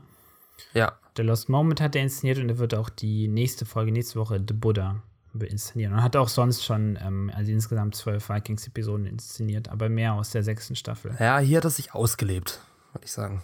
Ja, Folge. aber auf jeden Fall auch, auch in andere, auch sonst so einfach, wo du merkst, jetzt scheint wohl ein sehr guter visueller Erzähler zu sein. Ja, Also deswegen bin ich mal gespannt. Buddha könnte dann nächste Woche vielleicht auch ganz geil sein und da quasi, ja, weiterleben. schauen wir uns mal nachher die Preview an. Mhm. Äh, nächste Szene, Obe bei Alfred. Ähm, was ist da nochmal passiert? Ich habe da jetzt gar keine wirklich. Da sagt, ähm, da sagt Uwe einfach nochmal, dass quasi Alfred doch ihm vertrauen solle und dass eben Uwe, äh, dass Alfred eben auch in sich selber vertrauen solle und dann würde das schon alles gut werden. Das ist auch cool. Auch eine schöne Szene zwischen den zwei, finde ich, wo die, stehen sehr nah beieinander und einfach man merkt, wie du schon sagtest, einfach diese Chemie sehr gut zwischen den zwei. Ja, stimmt. Dieses, weil Alfred zweifelt, was ich eh total cool finde, dass Alfred nach vorne ähm, ja eigentlich auch so spielt, ähm, den, den starken Herrscher, aber eigentlich ja auch noch relativ jung und unerfahren ist und jetzt quasi mit Ube so eine Möglichkeit kriegt, das quasi ja zu, zu kanalisieren oder auszudrücken. Was zum Beispiel Ivar, finde ich, noch nicht so gut klappt mit, ähm, mit Freydis. Weißt ja. du, wir haben, Ivar haben wir schon lange nicht mehr richtig so richtig in den Kopf reingeschaut, reinschauen können, was er wirklich denkt. Ja. Gut, jetzt in dieser Folge meinetwegen, mit dem bisher sagte ich, ich wollte eigentlich immer nur Liebe. Ja, aber das war ja nicht in seinen Kopf reingeschaut, sondern er hat es uns an den Kopf geworfen, sozusagen. Ja, genau. Ja, genau. Und hier hat es viel besser funktioniert bei Uber und Alfred, dass man wirklich sieht, dass Alfred ja noch an sich zweifelt und seinen Fähigkeiten. Das ist cool. Hat mir gefallen. Dann geht es auf in die Schlacht. Die es gibt, genau, es gibt noch diese kurze Szene, wo Judith ihren zwei Söhnen, ähm, Alfred und Ethelred, nochmal sagt, dass sie doch bitte zusammenhalten sollen und im, in der Schlacht seien Brüder doch besonders wichtig füreinander. Und dann Ethelred diesen sehr, sehr, ja, vieldeutigen Blick zu, zu Alfred wirft, wo ich dann dachte, wo ich dann dachte so, oh, oh, das sieht so aus wie, für dich, mein guter Freund, würde ich doch keine Hand krumm machen. Ja, ich finde eigentlich diese Beziehung zwischen Ethelred und Alfred auch sehr interessant, weil sie ziemlich undurchsichtig ist. Also wir wissen ja alle ja. nicht wirklich, was denkt Ethelred genau, wem schwört er seine Loyalität wirklich. Und da ist es auch so eine Sache, so eine Baustelle der Serie, wo ich einfach noch mehr sehen will in Zukunft zwischen den beiden. Mhm. Weil, äh, ja, da, da, lag bis jetzt noch nie wirklich ein Fokus drauf. Wir hatten noch, wir hatten sehr wenige Szenen zwischen Alfred und Ethelred, die wirklich in die Tiefe gingen oder die wirklich beide, die, die Beziehung zwischen den beiden beleuchtet haben. Ich hoffe, dass wir das. Ja, man eher so weniger die zwei zusammen, sondern mehr von außen quasi. Ja. Also ich finde, man kann die schon gut nachvollziehen. Ne? Du hast auch ähm, in der vorherigen Staffel war das, glaube ich, noch gesehen, dass Ethelwulf, also der ehemalige König, immer Ethelred im Schwertkampf ausgebildet hat, während ähm, Alfred quasi eher der, der Schützling von Judith war. Also man, man, man sieht, dass die zwei einfach auch sehr anders erzogen wurden und ähm, auch gar nicht so viel miteinander zusammen zu tun hatten. Aber vielleicht hat diese Schlacht die zwei jetzt ja zusammengebracht. Vielleicht aber auch nicht. Schauen wir mal. Ähm, aber was ich auch in der Folge stärker fand als sonst, war Judith. Judith? Ja. Ich meine, die hat auch, die ist, ist auch so eine Schauspielerin, die übertreibt manchmal ein bisschen mit ähm, mhm. ihrem, ihrem Blick, den sie manchmal aufsetzt. Aber in dieser Folge hat es einfach gepasst, weil da hat sie wirklich auch ähm, was zu tun bekommen, was einen irren Blick erfordert ähm, und ähm, was ihrem Charakter eigentlich auch sehr gerecht wird, weil sie hatte immer schon so ein bisschen hinterlistige, fiese Seite in sich, so ein bisschen was verschwör, mhm. äh, nicht verschwörisch, sondern so etwas. Judith ist schon ziemlich intelligent und weiß, was abgeht. Und dadurch, dass jetzt hier diesen ähm, Seinhört ähm, festnagelt, bekommt ihr mhm. Charakter einfach nochmal so ein ähm, so ein Boost, so was mit diesem Charakter alles möglich ist. Weil sie war jetzt schon sehr im Hintergrund in den letzten Folgen mal wieder. Ja, es wäre halt cool, wenn man sie noch mal ein bisschen, sie scheint ja anscheinend im Hintergrund die Strippen zu ziehen. Also sie muss ja anscheinend auch dieser Verschwörung ähm, ja auf den Grund gegangen sein und das, oder zumindest irgendwas geahnt haben. Und das haben wir leider gar nicht gesehen, wie sie so hinter den Kulissen die Strippen zieht. Aber vielleicht bekommt sie jetzt ja mehr die Chance, weil, ähm, ja, wie du eigentlich mal sagst, also Jenny Jacques heißt sie wohl, ähm, macht das, finde ich, eigentlich ganz gut bisher. Also sie hat mir auch früher damals mit Ethelred und vor allem auch mit, mit Eckbert richtig gut gefallen in der Kombi. Ja, da hat sie noch mehr zu tun gehabt. Genau. Und jetzt in Staffel 5 war es halt so ein bisschen, ist so ein bisschen abgeflaut um sie. Und sie war halt immer nur die besorgte Mutter im Hintergrund, die ihren ähm, Sohn mhm. auf dem Thron zuschaut. Aber ja, das waren sehr starke und verstörende Szenen, die sie hatte. Vor allem, ja, ja gut, die Folterszene kommt erst später. Ja, wir können die kurz nochmal hier reinpacken, denke ich. Aber ja, uff, das war auch. Ich fand, ich fand diese Folterszene, also ich fand, ich habe so, so, bin so ein bisschen hin und her gerissen, weil zuerst, als sie dann anfängt, diesen Kinderharz so sehr, als sie den quasi so mh, vermeintlich ähm, vermeintlich freundschaftlich quasi so Good Cop-mäßig anspricht. Das hat mir ganz gut gefallen. Aber dann später bekommt ihr so ein bisschen irren Blick und ich, ich finde, sie ist irgendwie nicht so der Charakter, der jetzt wirklich anfängt, äh, wirklich so die Folter selber zu übernehmen. Habe so wie ich sie als Charakter kenne. Andererseits ähm, erklärt sie das ja auch. Sie sagt ja dann irgendwie auch zu Kinderhart selber, du hast mich wohl die ganze Zeit übersehen. Oder ich weiß nicht mehr genau, was sie sagt, aber sie sagt dann ja auch, ähm, ich bin ja gar nicht so die Nette. Und dann fand ich das wieder irgendwie, das war ja irgendwie an uns Publikum gerichtet, dass wir quasi sie bewusst vielleicht falsch eingeschätzt haben und sie eigentlich eine, eine harte, taffe Frau ist. Und, und andererseits, das wissen wir ja beide oder alle, ähm, wenn eine Mutter um das Leben ihres, ihres Sohnes fürchtet, dann ist sie bereit, alles zu tun. Und das macht sie ja hier auch. Ja, ja nee, also ich habe das von ihr schon erwartet. Ich habe immer nur erwartet, dass es mal wirklich so einen Ausbruch von ihr gibt, in dem sie wirklich zeigt, zu was sie fähig ist. Und das hat sie halt hier gemacht. Mhm. Und ja, ist auf jeden Fall cool. Es war schon eine krasse Gewaltdarstellung in der, in der Szene. Meines Geschmacks nach ein bisschen zu viel vielleicht. Aber ja, es war eine Folterszene, von daher. Man muss Blut sehen. Man hat Blut gesehen. Es war eklig. Und ja. Ja. Passt schon. Ja, also, ne, und wir haben kurz, was wir so kurz ein bisschen übersprungen haben, aber ich glaube, es ist auch nicht so wichtig, dass Alfred dann ähm, quasi ja Kinderhart festnehmen lässt und dann ausrückt.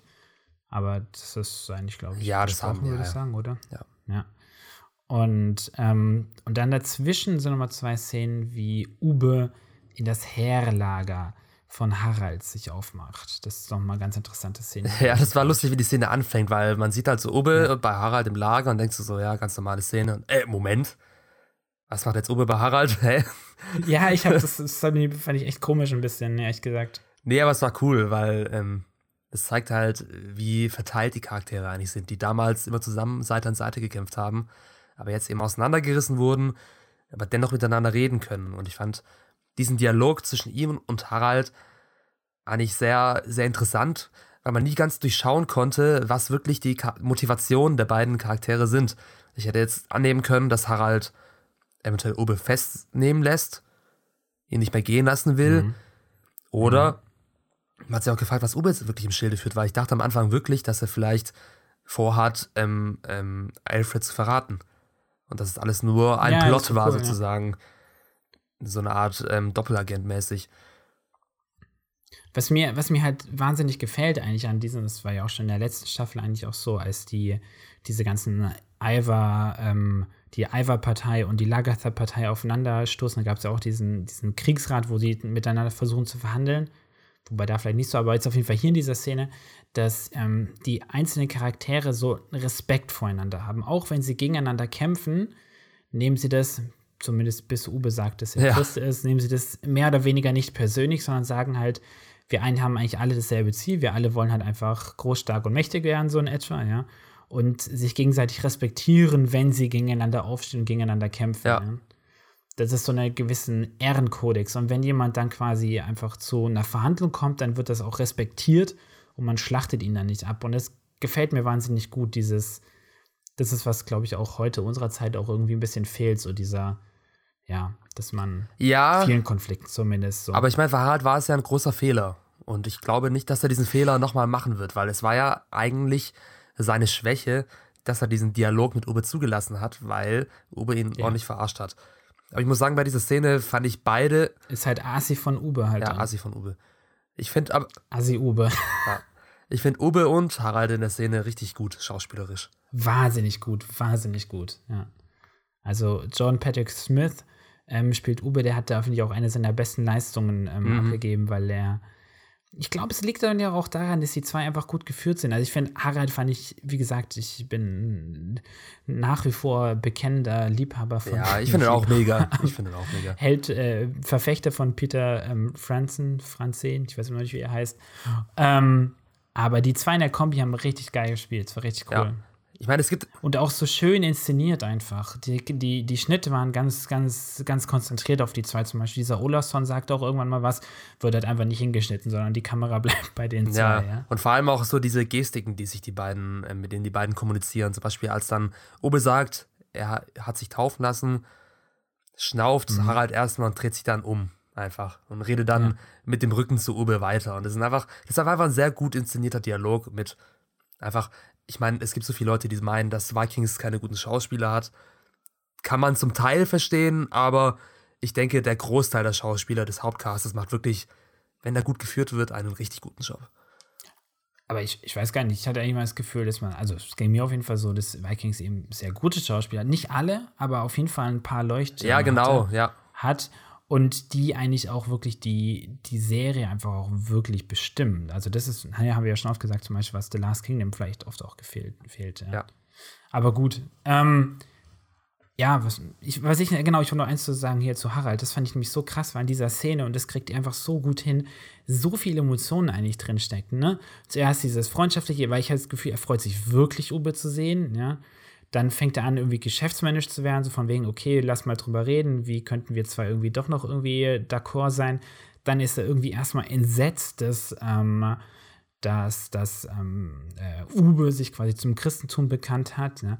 Dann ist er enttäuscht und dann wird er zornig und dann ganz später ähm, und lässt ihn aber trotzdem gehen, weil er eben dann sofort, weißt er wird zornig, aber dann fährt er sofort zurück. Also er ist einer der wenigen Wikinger, der sich kontrollieren kann und sagen kann, okay, ich lasse jetzt keine Gefühle zu, deswegen dreht er sich ja auch weg, weil er seine Emotionen nicht zeigen will und sagt dann gleich, okay, ähm, ich sag dir morgen Bescheid, wie viel Gold ich haben möchte oder sowas. Ja, das ist super spannend, finde ich. Und das schafft der Peter, Peter Franzen in äh, ganz wenigen, ganz wenigen Einstellungen quasi zu spielen. Ja, Hammer. Aber es gibt dann noch einen Dialog im Lager von Harald, nämlich mit Magnus danach. Also Mhm. der Magnus, der anscheinend Sohn Ragnars, ähm, muss mal wieder den äh, Wikingern klar machen, dass er einer von ihnen ist. Mhm. Und ich weiß nicht, ob es dir auch so geht, aber mich stört es immer wahnsinnig, wenn Charaktere sagen, I am Viking. Es, hört sich so, es hört sich so blöd an, so kitschig irgendwie. I am Viking. Das ist so, ja. Das ist wie bei, bei ähm, äh, The Walking Dead, I am Negan. Ja, warum, warum sagen die nicht wenigstens einfach Negan, I am a Viking? Ich weiß, ich weiß nicht genau, was sie auf Deutsch sagen. Sagen die da, ich bin ein Wikinger oder sagen die, ich bin Wikinger? Obwohl, nee, das macht, das geht, das das, funktioniert ja. ja. im Deutschen. Okay, im Deutschen funktioniert es, Mhm. aber ah, das ist so, es ist so. Ich Mir gefällt das Wort auch ehrlich gesagt nicht. Also als Serientitel ist es cool, aber es ist sowieso umstritten, ob, ob es dieses Wort überhaupt damals in der Zeit gab und ob es benutzt wurde. Und Ja, es, es wurde halt auf, ja, das wurde schon benutzt, aber es wurde halt nicht so unbedingt so benutzt, wie sie es in der Serie benutzen, ja. Naja. Aber, ähm, was ich sagen wollte, was ich, ich habe meine, ich finde die, die Grundidee von de, dem Charakter Markus finde ich sehr gut. Zu sagen, hey, was wir nämlich noch nicht gesehen haben oder selten gesehen, na, obwohl, noch nicht in dieser Intensität gesehen haben, ist, dass quasi ein Angelsachse zu dem Wikingerlager überläuft und sich öffentlich als Wikinger bekennt. Das finde ich spannend, ist eine gute Idee. Ähm, was mich wahnsinnig gestört hat in dieser Folge ist, auf einmal kann dieser Magnus, der halt irgendwie, der wurde ja ausgestoßen vom Hof, ja, hat in einem sehr jungen Alter, also ich glaube, er hat keine wirklich gute Schwertausbildung da bekommen. Mm, ja. Und Schwerter sind in dieser Zeit extrem teuer. Du kannst dir nicht einfach ein Schwert kaufen oder sowas. Ja? Ähm, du kannst meinetwegen vielleicht mit dem Holzstock anfangen, fechten zu lernen, aber auch nicht jeder kann mit einem Schwert umgehen. Das heißt, dieser Magnus hat, wie er gesagt hat, irgendwie auf dem Land, irgendwie auf der Straße gelebt und auf einmal kann der anscheinend mit einem Schwert umgehen. Punkt eins. Äh, Punkt zwei, er kann auf einmal, er hat sich selber, selber ähm, ähm, Norwegisch oder welche Sprache die, äh, Norse heißt die Sprache, ne? Old Norse haben, hat er sich beigebracht. Ja, was zur Hölle? Hat er da auf irgendwie, kann auch YouTube ein paar Tutorials gemacht oder was? Ja, ich weiß nicht, ja. Die, also in Vikings lernen Charaktere sowieso allgemein sehr schnell andere Sprachen. Es, Ja, aber er hatte ja irgendwie überhaupt keinen Kontakt zu denen. Das fand ich irgendwie weird. ja, ich, ich finde ich find den Charakter allgemein. Und es war auch nicht notwendig. Es war auch nicht notwendig. Die hätten ja den Dialekt, den Dialog einfach auf Englisch führen können. ja, ja. Und, Ich, ja. ich, ich finde den Charakter, ich. ich finde den Charakter allgemein bitte? einfach weird. Also die Idee des Charakters ist gut und der passt auch in dieses Setting rein, von wegen, es gibt einen Bastardsohn von Ragnar, der wahrscheinlich gar keiner ist. ist allein schon eine absurde Vorstellung. Aber ähm, ja, was wirklich daraus gemacht wird, ich finde sein Charakter bis jetzt extrem eindimensional. Wir haben bis jetzt immer nur eine, ähm, eine Art von ihm gesehen, nämlich dieses total euphorische, von sich selbst überzeugte, ich bin Wikinger-Gelaber. Und Ja, er ist halt, er ist so prätentiös. Also, dass er halt sagt, so, ja, ähm, er ist noch sehr, sehr pubertär. Ich glaube, das ist, was nervt halt. Naiv. So, ne? Er ist wie so ein, ist wie so der, der, der mehr oder weniger Außenseiter in der, in der Schule oder so, der zu den Cool Kids dazugehören möchte und dann sagt so, hey, ich bin ja auch einer von euch. Und anders als vielleicht in der Realität, ja, wo alle sagen, hey, verpiss dich, beweis dich erstmal.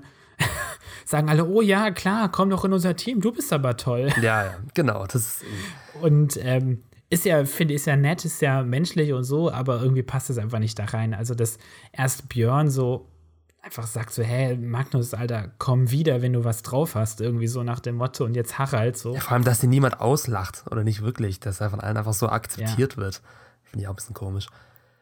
Also das ist, der müsste eigentlich eher so wie bei, ähm, bei The Last Kingdom, dieser Ethelwald sein, der eigentlich ja, behau- auch von der sogar einen echten Anspruch, also einen richtigen Claim auf den Thron hat, aber alle sagen, Alter, komm, halt's mal, ich glaube nicht, ja. nicht, du bist doch vor der Schwächen. So, es ist halt viel lustiger Ja. auch, ja. So Charaktere, die sich so grandios selbst überschätzen, die müssen halt einfach auf den Boden geholt werden in dem, mit einem anderen Charakter, der sie eben, ja, lächerlich macht und das passierte nicht und das ist echt Ja. nervig. ja, das stimmt. Hoffentlich sehen wir das auch ein bisschen. Also wäre er jetzt so ein richtiges Tier oder so. Ja, ich meine, ja, ab, Alter, der sieht sogar aus wie aber Ragnar. apropos, apropos Krass. Tier, ich meine, später in der Schlacht sieht man auch kurze Szenen mit Magnus, wo man dann denkt, Alter, woher, woher kann er diesen Beast-Mode nehmen? Oder was soll das? Ich meine, das war ein komplett anderer Charakter Ja. auf dem Schlachtfeld. Ja. Das war also, Ja, naja. Ich meine, Motivation ist alles. Ich meine, wenn sein Lebenstraum ist, ähm, auf Seiten der Wikinger zu kämpfen und der dann dort in der Schlachtreihe steht, ich glaube, das kann einen schon ordentlich boosten, ne? Ja, aber Ähm, weißt du, das ist so wie wenn du dein, du bist ein kleiner Junge von der Straße und dein Traum ist, in der Nationalmannschaft zu spielen und auf einmal stehst du in den Reihen der Nationalmannschaft.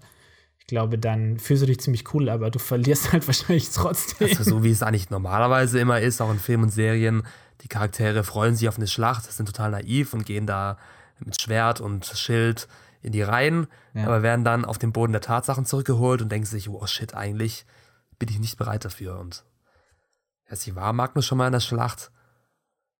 Nein. Ja, eben. Aber egal. Ich meine, das ist, vielleicht ist es das, was uns aufregt. Ich glaube, das stimmt eigentlich. Das ist, was mich persönlich immer aufregt, sind naive Charaktere und er ist naiv.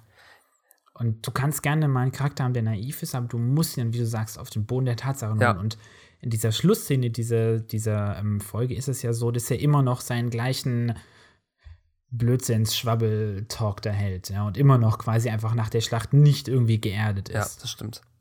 Wobei er sogar verloren hat. Also, naja, gut. Gehen wir jetzt mal als, Jetzt kommen wir eigentlich schon zur mal Schlacht, oder? richtig. Ja, ich glaube, die müssen wir in einem ganzen, ganzen Ding behandeln, aber vielleicht können wir mal kurz sagen, es sind ja ein paar Elemente drin. Also wir haben ja keine chronologisch erzählte Schlacht in dem eigentlichen Sinne, sondern wir haben eine ähm, Collage. ultra Nahaufnahme, ja, es ist eine Collage, genau. Und wir haben eine Nahaufnahme von, von Alfred, der quasi einen Dialog oder ein, eine Rede hält, die dieses, diese Schlacht untermalt. Wir haben ein paar einzelne Stimmungsbilder, nenne ich die mal, von der Schlacht. Und dann haben wir eigentlich, wie schon in der zehnten Folge der ersten Staffelhälfte, so ein paar einzelne Handlungsstränge der Kampfstränge, keine Ahnung, der einzelnen Charaktere. Ja. Ne? Und ich fand diese Zwischenschnitte von Alfred, die auch diese Schlacht einläuten, die fand ich unglaublich wuchtig. Mich. Also Wahnsinnig. ja, richtig ich. gut. Also äh, dieses Close-up mit diesem blutverschmierten Gesicht und seinen weit geöffneten Augen und diese Rede, die er dazu hält, das war einfach on point. Und ähm, es hat einfach für mich zusätzlich die Schlacht noch spannender gemacht, weil du siehst halt eine Szene, die sehr offensichtlich ähm, aus der Zukunft stammt, also vorweggenommen wird. Ja. Und du fragst dich jetzt, Ja, ja. okay, Wie kommen wir an wie, diesen wie Punkt? geht's dahin? Genau, ja. Ja. Und das ist war auch voll okay, weil das Alfred nicht sterben wird, ist, war irgendwie relativ, also ziemlich sicher, zumindest mir. Das heißt, dass wir sehen, dass er die Schlacht überleben wird, ist voll okay. Ja. Ähm, aber dass er offensichtlich quasi irgendwas Schreckliches erlebt hat, weil du, du Ja. siehst ja, er ist nicht nur, dass er Blut im Gesicht hat, sondern dass auch seine Augen, die sind voller Horror. Also er hat wirklich was Schreckliches gesehen, aber trotzdem hat er diesen, diesen gewissen Stolz und seine Rede ist eigentlich so das gar Gegenteil von dem, wie er eigentlich aussieht. Also er, er ist ja sehr, sehr bedacht, sehr, sehr tragend, er lobt eigentlich die ganzen Ereignisse und so weiter, sieht aber, sein Gesicht erzählt was ganz anderes und das ist wahnsinnig spannend. Das sagt so, gibt mir so das Gefühl, wo ich sage, boah, ich will mehr sehen, was ist passiert, was ist passiert, was ist Ja, passiert. ich fand's auch. Also da haben sich die Serienmacher mal wieder selbst übertroffen und ich frage mich, warum sie Ja. diese, diese Virtuosität und auch diese, weiß ich, diesen Mut zur Innovation, warum die den nicht auch in anderen Belangen der Serie einführen, sondern sich wirklich nur auf diese Schlachten konzentrieren und da versuchen, was Neues zu machen.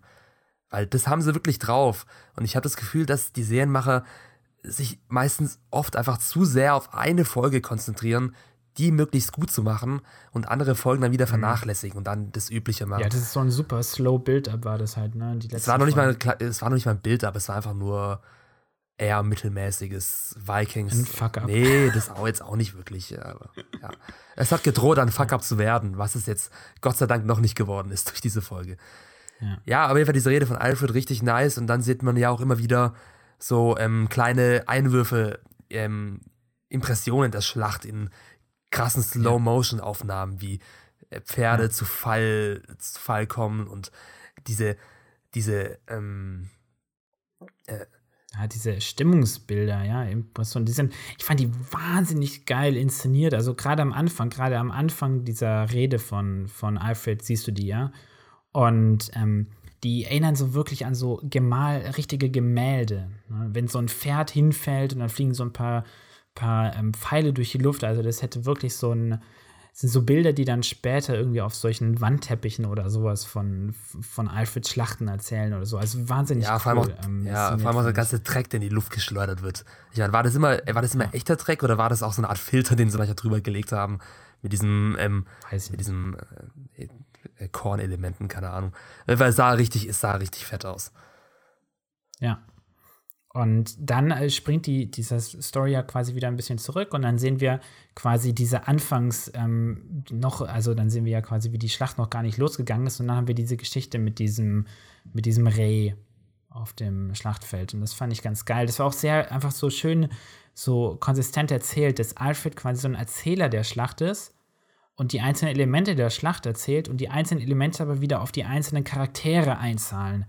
Und zwar ganz besonders auf Hermond, der ja dann ja ähm, auch dieses Reh auf dem Schlachtfeld sieht, was aber dann ja wieder mit seiner Vision korrespondiert. Also so als ist das ist schönes Storytelling, wie alles so ineinander greift. Ja. Ne? Das ist alle- allgemein diese Szene, als sich die beiden Parteien gegenüberstehen, diese richtig satten Panoramaaufnahmen dieses Schlachtenmeers. Ähm, da hat man einfach nochmal gesehen, dass Vikings doch jetzt ähm, nicht ganz an das Budget rankommt, eines Game of Thrones vielleicht, aber was es daraus macht, kommt sehr nahe an Schlacht der Bastarde und Co. ran. Au- aus visueller jeden Sicht. Dramaturgisch ist die, ist die Und Schlacht nicht ganz so dramatisch wie jetzt Schlacht der Bastarde. Man muss doch nicht alles jetzt mit Schlacht der Bastarde vergleichen, aber ähm, allein die Inszenierung hat mich schon sehr daran erinnert.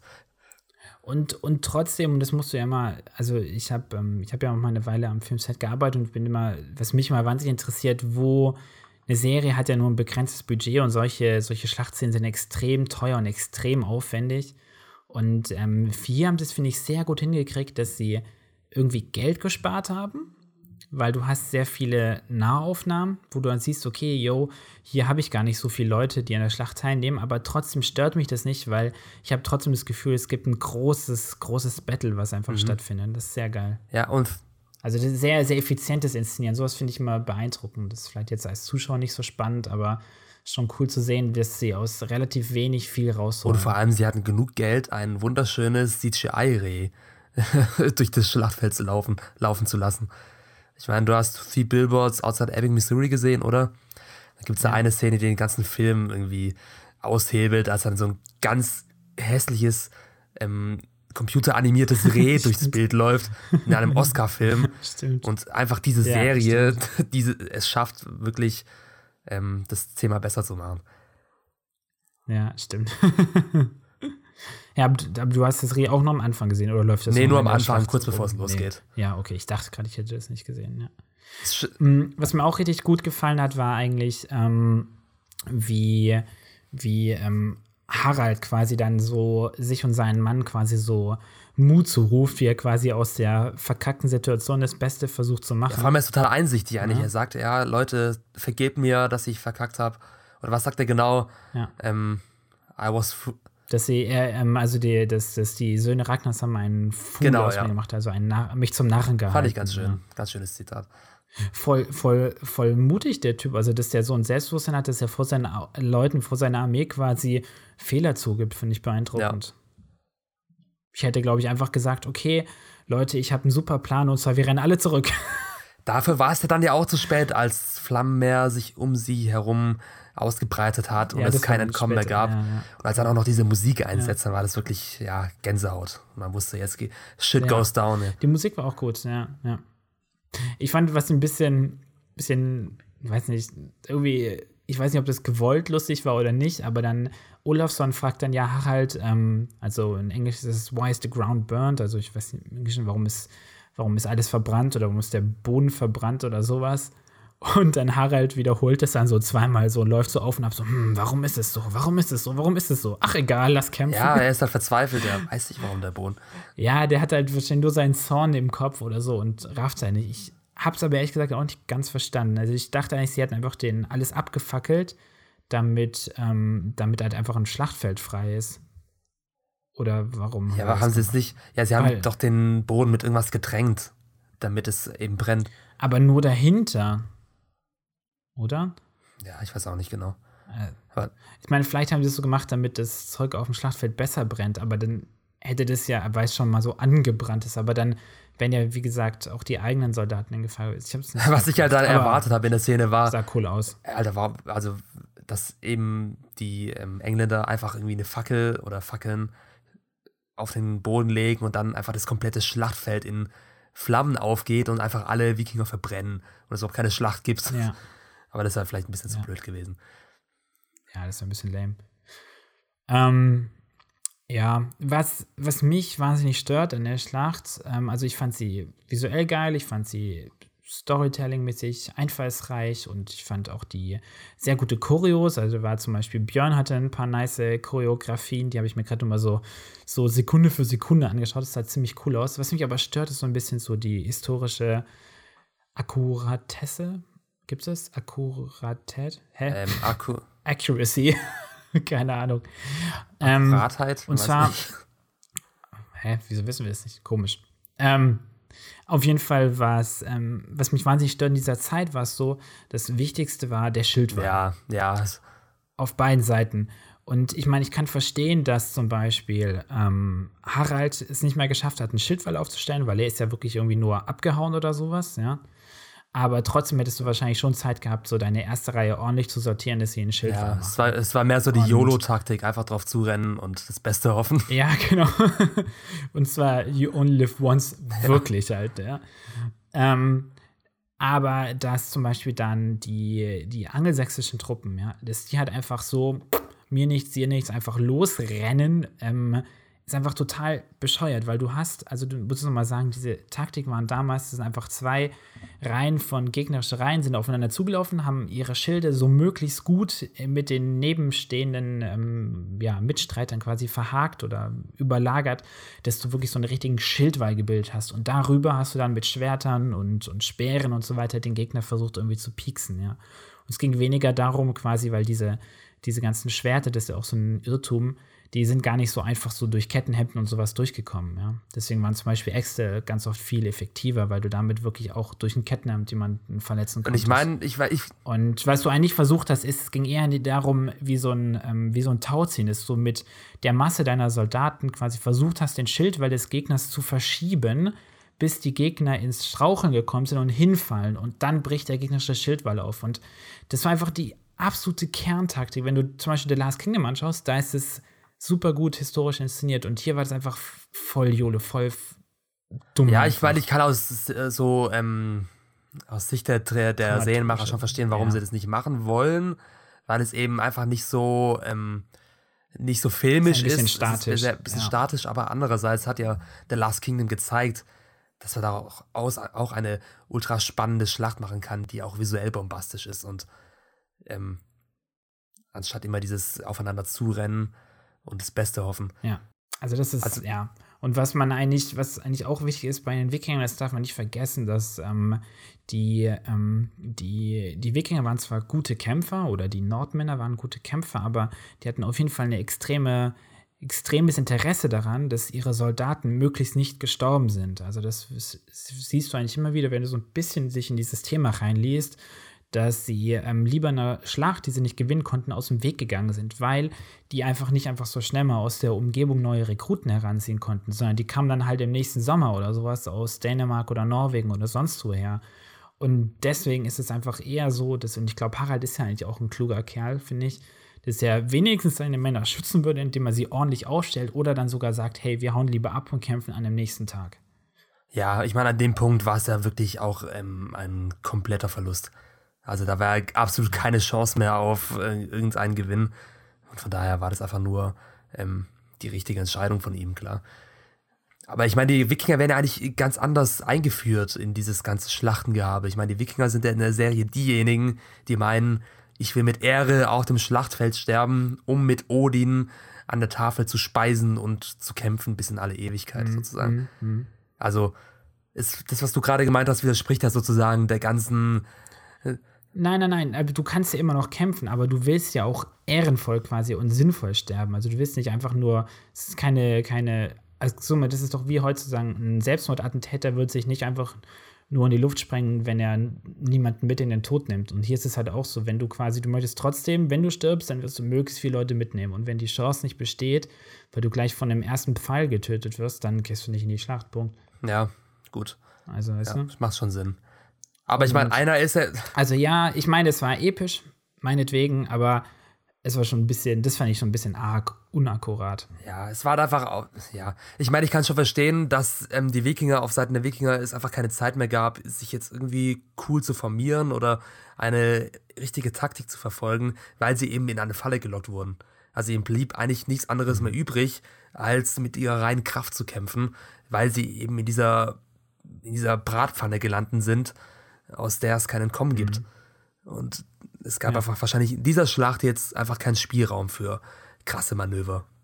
Also ich kann es dieser ja. Schlacht auf jeden Fall verzeihen, aber allgemein könnte sich Vikings vielleicht ein bisschen mehr historisch mhm. orientieren, wenn es um Schlachten geht, ja. Aber ich meine, ähm, einer ist ja jetzt in Valhalla und es ist Olafsson mit seinem ultra spontanen Tod. Das hätte man sich eigentlich denken können, ne? weil er so ein so ein typischer Charakter war, so mehr oder weniger kurzfristig eingefügt, so ein bisschen sympathisch, aber ähm, eigentlich ein, ein perfektes Opfer für einen Serientod. Ja, für einen sehr schnellen Game of Thrones-artigen Serientod. Der dann ja. so spontan kommt, dass es schon einigermaßen schockiert, obwohl man mit dem Charakter noch nicht so viel ähm, Verbindung aufgebaut hat. Aber mhm. ja, kein Olafsson mehr, schade. Ich fand den nicht auch ganz cool. Aber so ist es halt. Gunhild ist jetzt wieder frei, sozusagen sozusagen. Ich habe ähm, vielleicht noch mal eine, einen kleinen historischen, historischen Einblick. Und zwar, ich habe nicht genau rausfinden können, welche Schlacht das jetzt war, aber ich bin mir relativ sicher, eine identifiziert zu haben. Und zwar sieht ja so aus, als ob es Winter war. Und ähm, es gibt im Jahr 871, das wird überliefert, also quasi als das, ähm, als das Schlachtenjahr von Elfrid. Und zwar in dem musste er fünf Schlachten gegen die Dänen kämpfen. Und zwar alle so mehr oder weniger in demselben Monat, nämlich im Januar. Das heißt, und es gab eben drei, oder ich sage gar nicht, wer oft gewonnen hat, aber es könnte sein, dass diese Schlacht, diese Schlacht bei Englefield war und dass dann wirklich noch in den Tagen darauf noch vier weitere Schlachten folgen. Ich weiß nicht, ob das die Serie machen wird, aber das wäre ziemlich nice, wenn wir jetzt noch, vielleicht sogar in dieser Staffel, noch vier weitere Schlachten Ja, aber da muss da ein bisschen Variation Historisch rein. Historisch wäre es auf jeden Fall akkurat. Aber vier Schlachten in fünf übrig gebliebenen Folgen wäre, glaube ich, auch ein bisschen zu viel, oder? Es sei denn, man bringt da wirklich einen Dreh. Wenn sie gut inszeniert Wenn jeder ein bisschen anders inszeniert ist als die andere, vielleicht, ja. Aber dann bleibt halt auch wenig, wenig ähm, Zeit für Story und anderes Zeug. Für und Floki. Für und Rolo. Uh, Rolo. Rolo, unser Best Friend. Naja, aber ähm, ich würde sagen, damit können wir eigentlich mal dieses ganze Schlachtengehabe mal beenden und dann können wir noch mal kurz auf das Aftermath. Ja, ähm, Hammond ist, ja, wir sollten vielleicht kurz noch über Helmunds Tod sprechen, oder? Weil das war ja so der, das war ja so das Highlight eigentlich. Stimmt. Das Highlight der ganzen Schlacht. Und der Tod von Helmund, der war einfach so episch und so genial inszeniert, dass es dem Charakter eigentlich gar nicht gerecht wurde. Also diesem eher, ähm, und vor allem dieser Beziehung zwischen Lagertha und Hammond, die so belanglos und so unemotional war, aber jetzt so ein emotionales Payoff bekommt. Das hätte so eine krasse Szene werden mhm. können, wenn diese Liebesgeschichte wirklich funktioniert hätte. Ich meine, es war sehr viel Pathos, aber einfach dieser Schrei, Lagatha! Und dann dieser Blick von Lagatha, das war, es war schon episch. Aber es gab, es gab halt mhm. halt nicht dieses Fundament, was diese Szene wirklich krass emotional gemacht hätte. Also ja, wie du eigentlich sagst, ich, ich glaube, ich stimme einfach voll zu. Ich fand es einfach ein ziemlich, ziemlich geil inszeniertes Ende eigentlich. Ich fand es ein bisschen weird, dass auf einmal er von vorne, hinten, rechts und links irgendwie Pfeile in den Körper kriegt, aber meine Bisschen Boromir-mäßig. Ähm, Boromir-Style. ähm, kam irgendwie so wirklich so ein bisschen aus dem Nichts, aber okay. Ähm, aber ich fand das Ende dann doch eigentlich zwischen den zwei recht emotional, vor allem von Lagatha gespielt, weil was ich bei ihr so im Gesicht gelesen habe, dass sie sagte, oh mein Gott, bitte nicht schon wieder. Dass wieder ein, ein Typ, an den sie sich rangehängt hat, dass er schon wieder gestorben ist, einer, den sie liebt. Und sie muss schon wieder durch diesen Schmerz durchgehen. Das fand ich, hat man bei ihr wahnsinnig gut ja, im Blick das fand ich auch. Man, das muss halt echt, stell mal vor, was, das muss so schrecklich sein, wenn du immer die Leute, die du liebst, immer überlebst. Ja, ja Lagatha überlebt alle. Und das ist, muss ja wie so ein Trauma. Also, weißt du, ich kann mir richtig vorstellen, dass sie sich jetzt, vielleicht wäre cool, so fühlt, als ob sie, zwar hat sie sich ja, glaube ich, schon mal gefühlt, dass sie so ähm, verflucht ist. Ja. ja. War das nicht sogar so, dass Aslaug, also Aslaug, sie verflucht hat? Ähm, Aslaug wird doch, das ist doch die Mutter ne, von den anderen Söhnen Ragnars, die hat sie doch, hat Lagatha ja umgebracht. Wurde sie nicht da kurz davor verflucht von ihr? Das weiß Vielleicht ich nicht mehr. Schreibt uns in die Kommentare, falls es glaube schon war. ja. Auf ja. jeden Fall, ich fand auch einfach diese, ähm, also wie gesagt, die Inszenierung war klasse und äh, ich fand auch, dass dann, als da der Leichnam von Hegmund auftaucht, er sah einfach wirklich tot aus. Weil normalerweise sehen so Leichen in Filmen immer eher ein bisschen, ich weiß nicht, zu hübsch. Aber das hat einfach wirklich, das hat einfach ja. diese, diese Derbheit der Schlacht einfach nochmal so ein bisschen ähm, untermauert. Das, er hatte so ein wachsiges ja, das, Gesicht, das, das, so ein typisches ja, Zeichen, wenn das Blut so aus dem Auto ja, raus ein richtig hässlicher Leichnam einfach. Und auch an sich eine richtig hässliche Schlacht. Es gab da einige Bilder, die haben mich fast schon ein bisschen so an jetzt nicht James Ryan, aber vielleicht so ein bisschen an Outlaw King erinnert. Hast du den Film gesehen? Der Netflix-Film? Ja. Die letzte Schlacht, ja. die ist ja auch sehr, sehr blutig mhm. und brutal.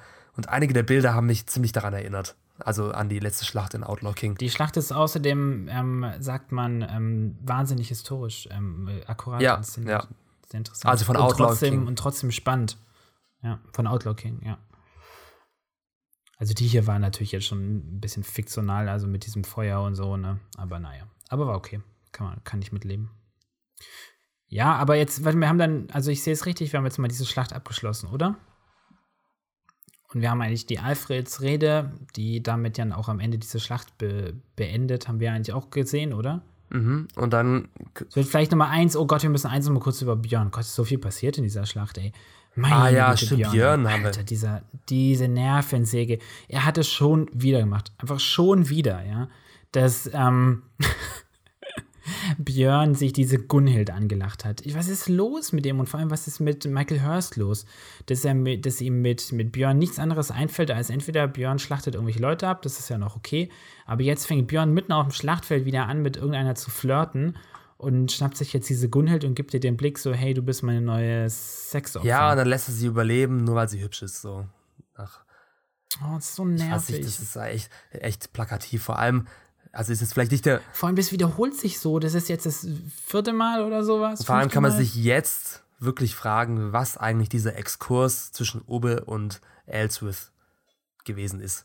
Weil der wird mit Sicherheit jetzt nicht mehr eine Rolle spielen. Mit Ube? Äh, so, äh, sorry, mit Björn. Mit was, Björn. Was, was, dieser Exkurs mit Björn ja. und Ellsworth sollte. Diese, was hat er gebracht, bitte? Nichts. Hat ja. absolut keinen Sinn gehabt. Weil jetzt ist ja Gunhild eine Gefangene von Wessex und mit Sicherheit würde es ja. jetzt zwischen Björn und Gunhild wieder ein bisschen Geplänkel geben. Gerade wegen der Schlacht. Aber was ich ganz cool fand, war, dass ähm, Björn verwundet wird. Er bekommt diese Odins-Narbe ähm, übers Auge mhm. Also er hat sein Auge, glaube ich, nicht verloren, oder? Es ist einfach nur eine Narbe. Nee, nee, nee, hat er noch. Nee, nee, hat er noch, ja. Ja, macht seinen Charakter noch, sein Aussehen noch markanter, was er jetzt auf jeden Fall nicht markant ja. genug war davor. Aber ähm, Doch, schon, ja.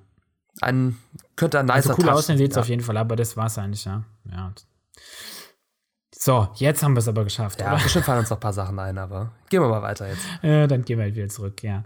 Also wir haben dann noch eine kurze Szene zwischen Björn, Ube und Torvi, die ähm, Lagertha suchen. Ja, wo ist Lagertha hin? Wo ist Lagertha? Unsere Eingangsfrage. Und zwar, ich weiß nicht, es war, es war doch auch schon so, dass Ragnar nach der Schlacht um Paris auch mal verschwunden ist.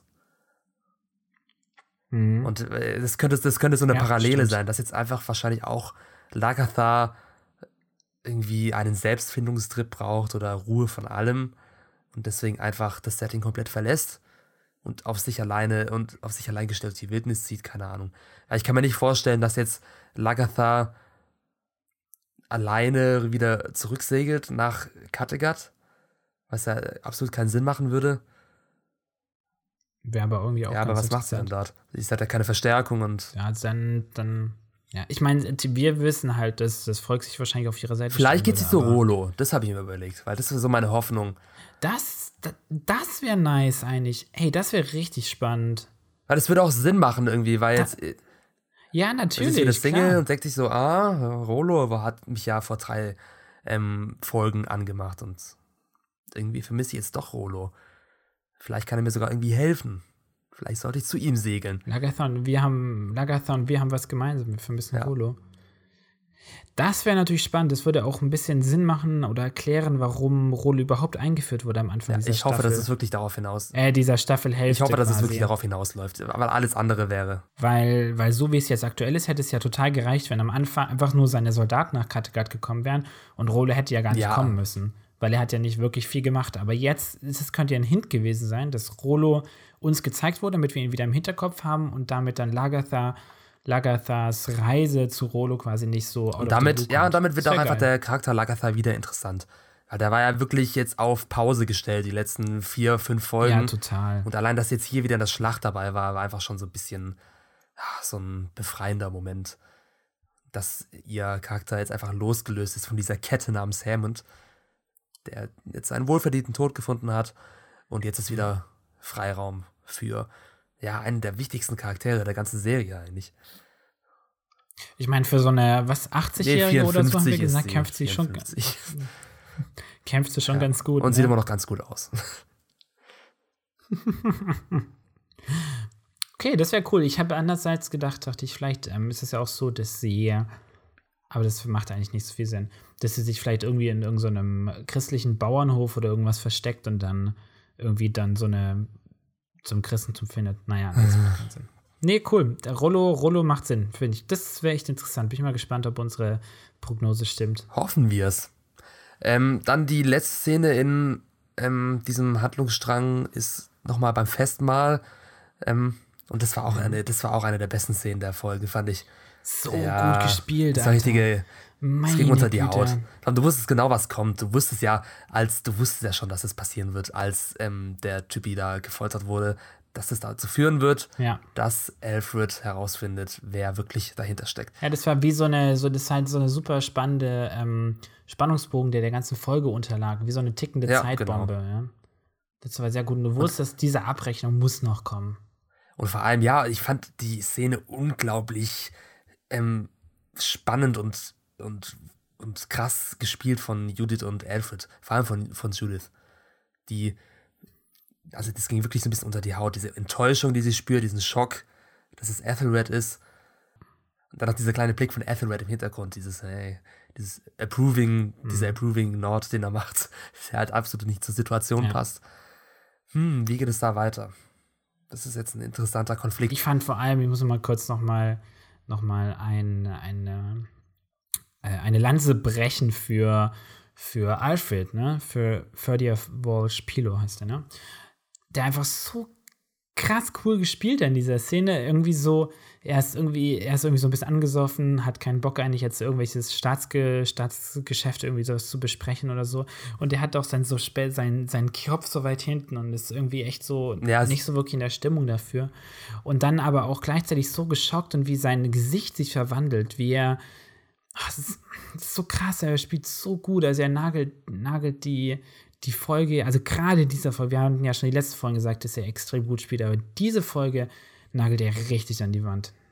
Jetzt ist halt nur noch die Frage, okay, was, was wird aus Ethelred? Was ist, was ist sein, sein Spiel? Weil er, er, ja, ich weiß nicht, er, ich glaube, er ahnt, weißt du, diesen Blick, den er dann auch ähm, zu Alfred wirft, ich glaube, er ahnt, dass er entlarvt wurde. Darauf muss er ja eigentlich die ganze Zeit warten. Eigentlich ja schon, ja. Wundert mich auch, dass er nicht beunruhigter ist. Aber ich, ich, ich weiß, und, es wäre. Ja, und andererseits hat er aber Alfred geholfen in der Schlacht, aber vielleicht auch nur, weil er gerafft hat, dass sein, sein Umsturzversuch gescheitert ist. Ja, ich habe das Gefühl, dass er einfach nie wirklich dahinter stand. Dass er mehr einfach ein, dass er mehr eingelullt wurde von diesen ganzen Kirchenmitgliedern, von den Adligen, eben dieser Verschwörung, an dieser Verschwörung teilzunehmen und dass es weniger sein eigener Wille mhm. war. So ein bisschen, dass er ein bisschen deterministisch gehandelt hat, wahrscheinlich. Und dass er jetzt wahrscheinlich eher froh darüber ist, dass diese Revolution gescheitert ist, weil ich einfach nicht wirklich das Gefühl habe, dass er wirklich König sein will, oder? Hm, das, ich, ich hatte schon das Gefühl, dass er, dass er diese Rolle anstrebt. Also jetzt das ist nicht wirklich mega, mega gut inszeniert, wo ich sage, oh ja, stimmt, aber ich habe schon das Gefühl. Ja, zum Beispiel, ja, ich weiß nicht. Aber, aber, ähm, aber ich habe auch das Gefühl, dass er, ich glaube, wir haben ja in der letzten, letzten Folge schon gesehen, dass er keine Lust hatte oder sich nicht getraut hat, Alfred umzubringen. Ich kann mir schon vorstellen, dass er vielleicht jetzt realisiert, okay, er wäre zwar gern König, aber er will nicht Alfred umbringen.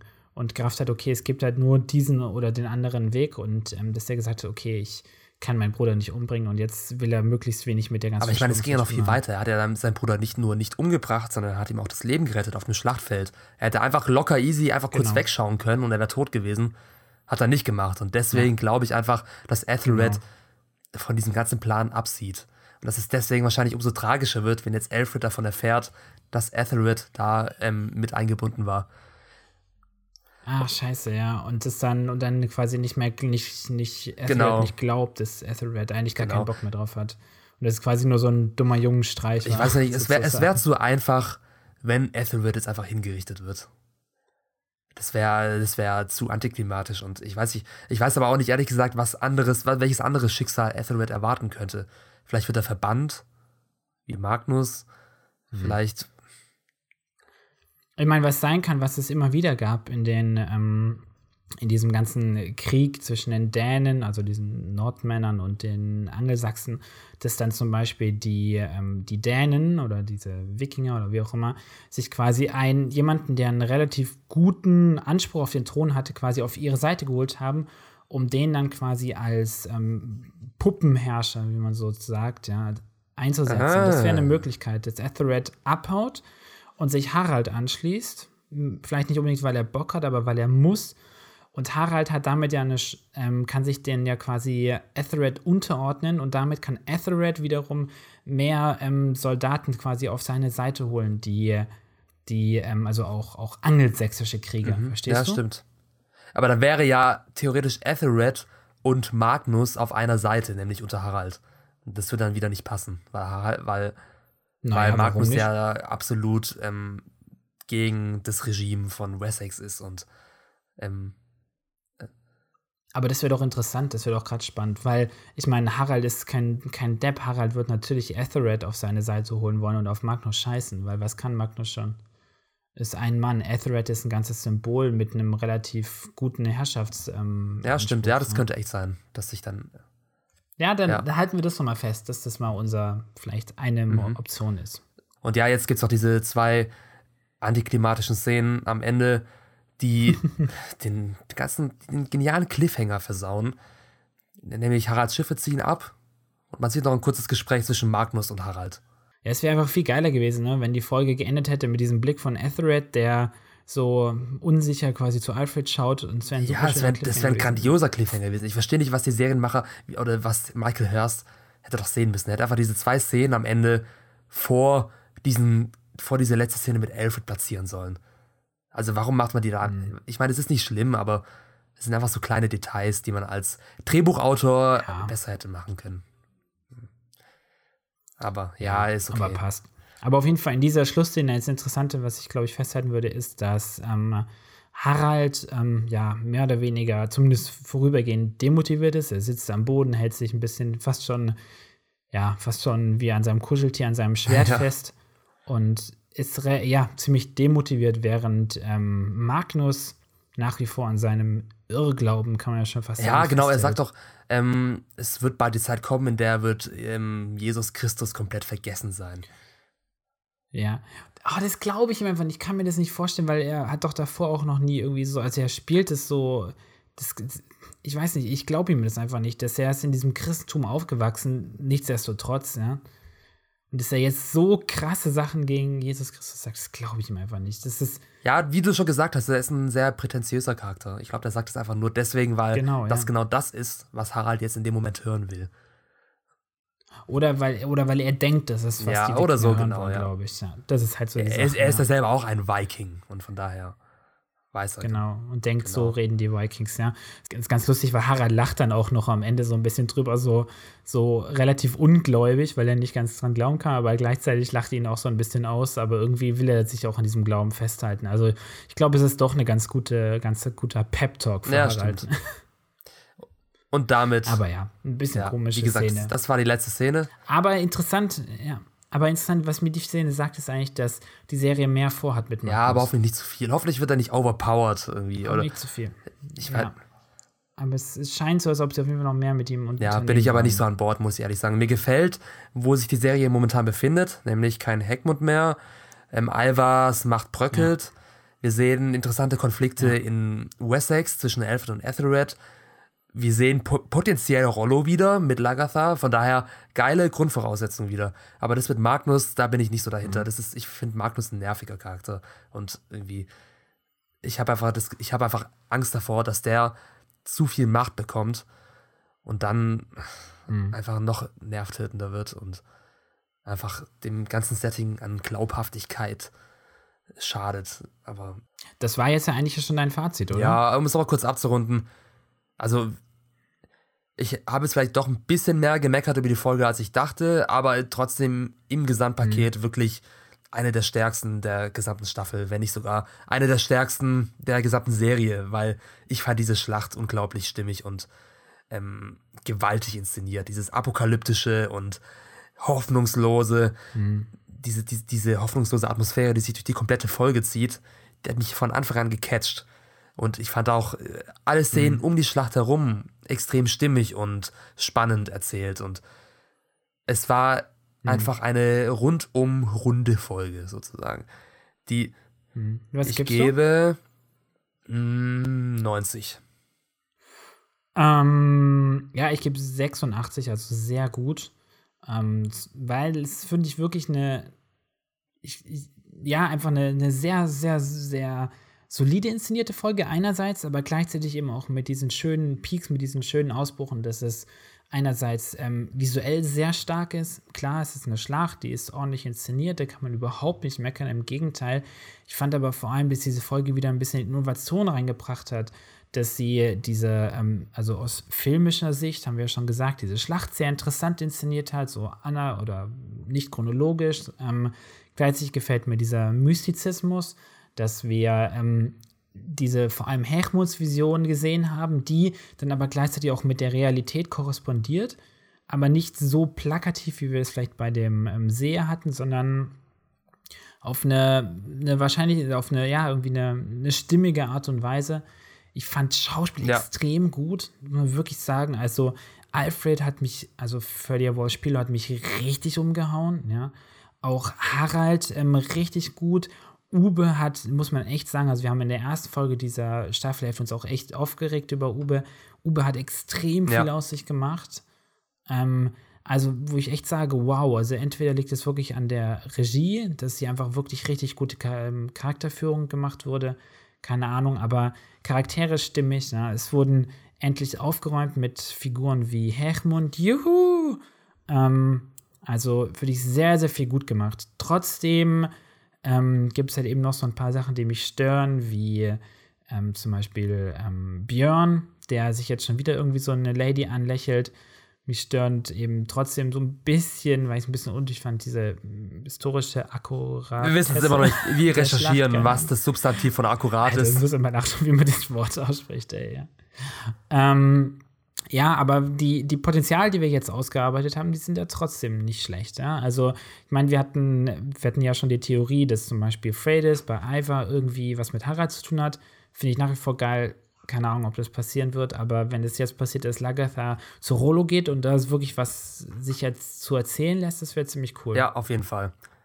Also bin sehr happy, freue mich, dass es endlich wieder nach oben geht und freue mich auf die nächste Folge, was schon länger nicht so sehr. Ja, auf jeden Fall, es war, eine, es war eine kleine Versöhnung, die Folge. Ja, auf jeden Fall. Also es ist immer so lustig. Manchmal hat man so das Gefühl, als ob die, die ähm, Serienmacher so zugehört hätten, ne? Dass wir so die letzten vier Folgen gesagt haben: so, oh, Alter, jetzt Helmut muss jetzt echt weg vom Fenster. Aber ich meine, die Staffel ist natürlich schon lange abgedreht, bevor wir hier anfangen zu labern. Aber es ist lustig, dass sie das irgendwie dann jetzt auch zum richtigen Zeitpunkt merken, dass halt Helmut. Ja, vor allem nicht nur diese Staffel, ist, sondern ne? Staffel 6 ist ja auch schon, also nicht abgedreht, glaube ich, aber ist auf jeden Fall zu einem Teil schon ähm, wirklich im Kasten. In, ja. in Produktion? Es gibt sogar schon ja, erste Bilder von Staffel 6. Wie sieht's aus, unsere Lieblingscharaktere? Mm. Also nach, nach aktuellem Stand ähm, steht ja Alfred oben, glaube ich, ne? Ich weiß nicht, ich bin gerade auf der, ich bin auf der Kippe zwischen Harald und Alfred. Ich würde ich würde es eigentlich Alfred geben, aber ich habe Alfred, glaube ich, schon zu oft den Award gegeben. Obwohl er hat es eigentlich wirklich auch verdient für diese Folge. Also für diese Folge auf jeden Fall. Ja. Wie ist es denn, geben wir, geben wir eigentlich für die Charaktere oder geben wir eigentlich für die für Beides, das, für das beides zusammen irgendwie. Also weil ich finde, mir geht es ähnlich wie dir, ich finde, dass Haralds Charakter in dieser Rolle, in dieser ähm, Folge interessanter war weil er ähm, quasi einfach auch schön, diese, diese eine Szene, die hat, die hat er so krass in die Wand auch genagelt, dass er so viele Entwicklungen hat. Er hatte so kleine Mikroentwicklungen. Mhm. Ja, dann machen wir es einfach so, du gibst dem Harald und, und ich gebe ihm Alfred. genau, andererseits ist Alfred, also für die, wo er Spilo spielt, ist halt noch mal ein Stückchen ja. besser. Dann, das ist doch ein guter Kompromiss, machen wir es so. Mal schauen, wer am Ende der Staffel ganz oben steht. Mhm. Geil, das ist halt so, wie halt, glaube ich, so die ganzen Filmpreise halt wirklich funktionieren, dass man immer irgendwie ja. so einen Ausgleich.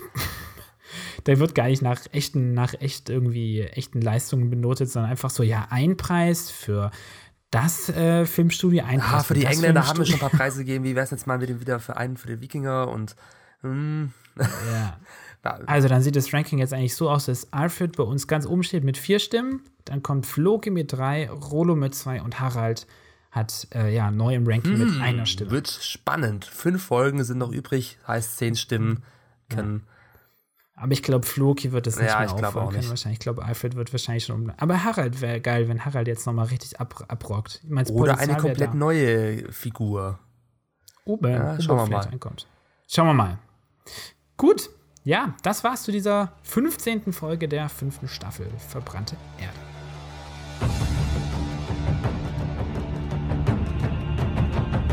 Ja, wenn es euch gefallen hat, dann abonniert uns doch, falls ihr es noch nicht getan habt, oder folgt uns. Wir sind vertreten mit unserem Podcast auf YouTube, Soundcloud, iTunes oder ihr geht einfach direkt auf unser Online-Magazin 4001reviews.de und lest euch da unter anderem vielleicht auch noch unsere geschriebene Kritik zur neuen Folge durch, falls ihr nochmal wirklich kurz und kompakt wissen wollt, was uns an der Folge gefallen hat. Ja, ich glaube, du hast das meiste gesagt. Ansonsten bleibt noch zu sagen, wenn ihr uns einen Gefallen tun wollt, weil wir uns hoffentlich hier ja, ordentlich ins Zeug hängen, dann könnt ihr uns auf jeden Fall auf paypal.me slash 4001 Reviews ein wenig Geld oder eine kleine Spende dalassen. Darüber würden wir uns sehr freuen. Dann äh, trinken wir unseren Honigmet oder sowas hm. bei der nächsten Folge. ähm, ja, das war's dann gleich auch schon. Und dann würde ich sagen, nächste Woche geht's weiter und ähm, hoffentlich, ja, ist genauso ja. positiv wie die Folge Buddha nächste Woche. Wir freuen uns. Wir hoffen, ihr seid dabei. Bis dann. Ciao.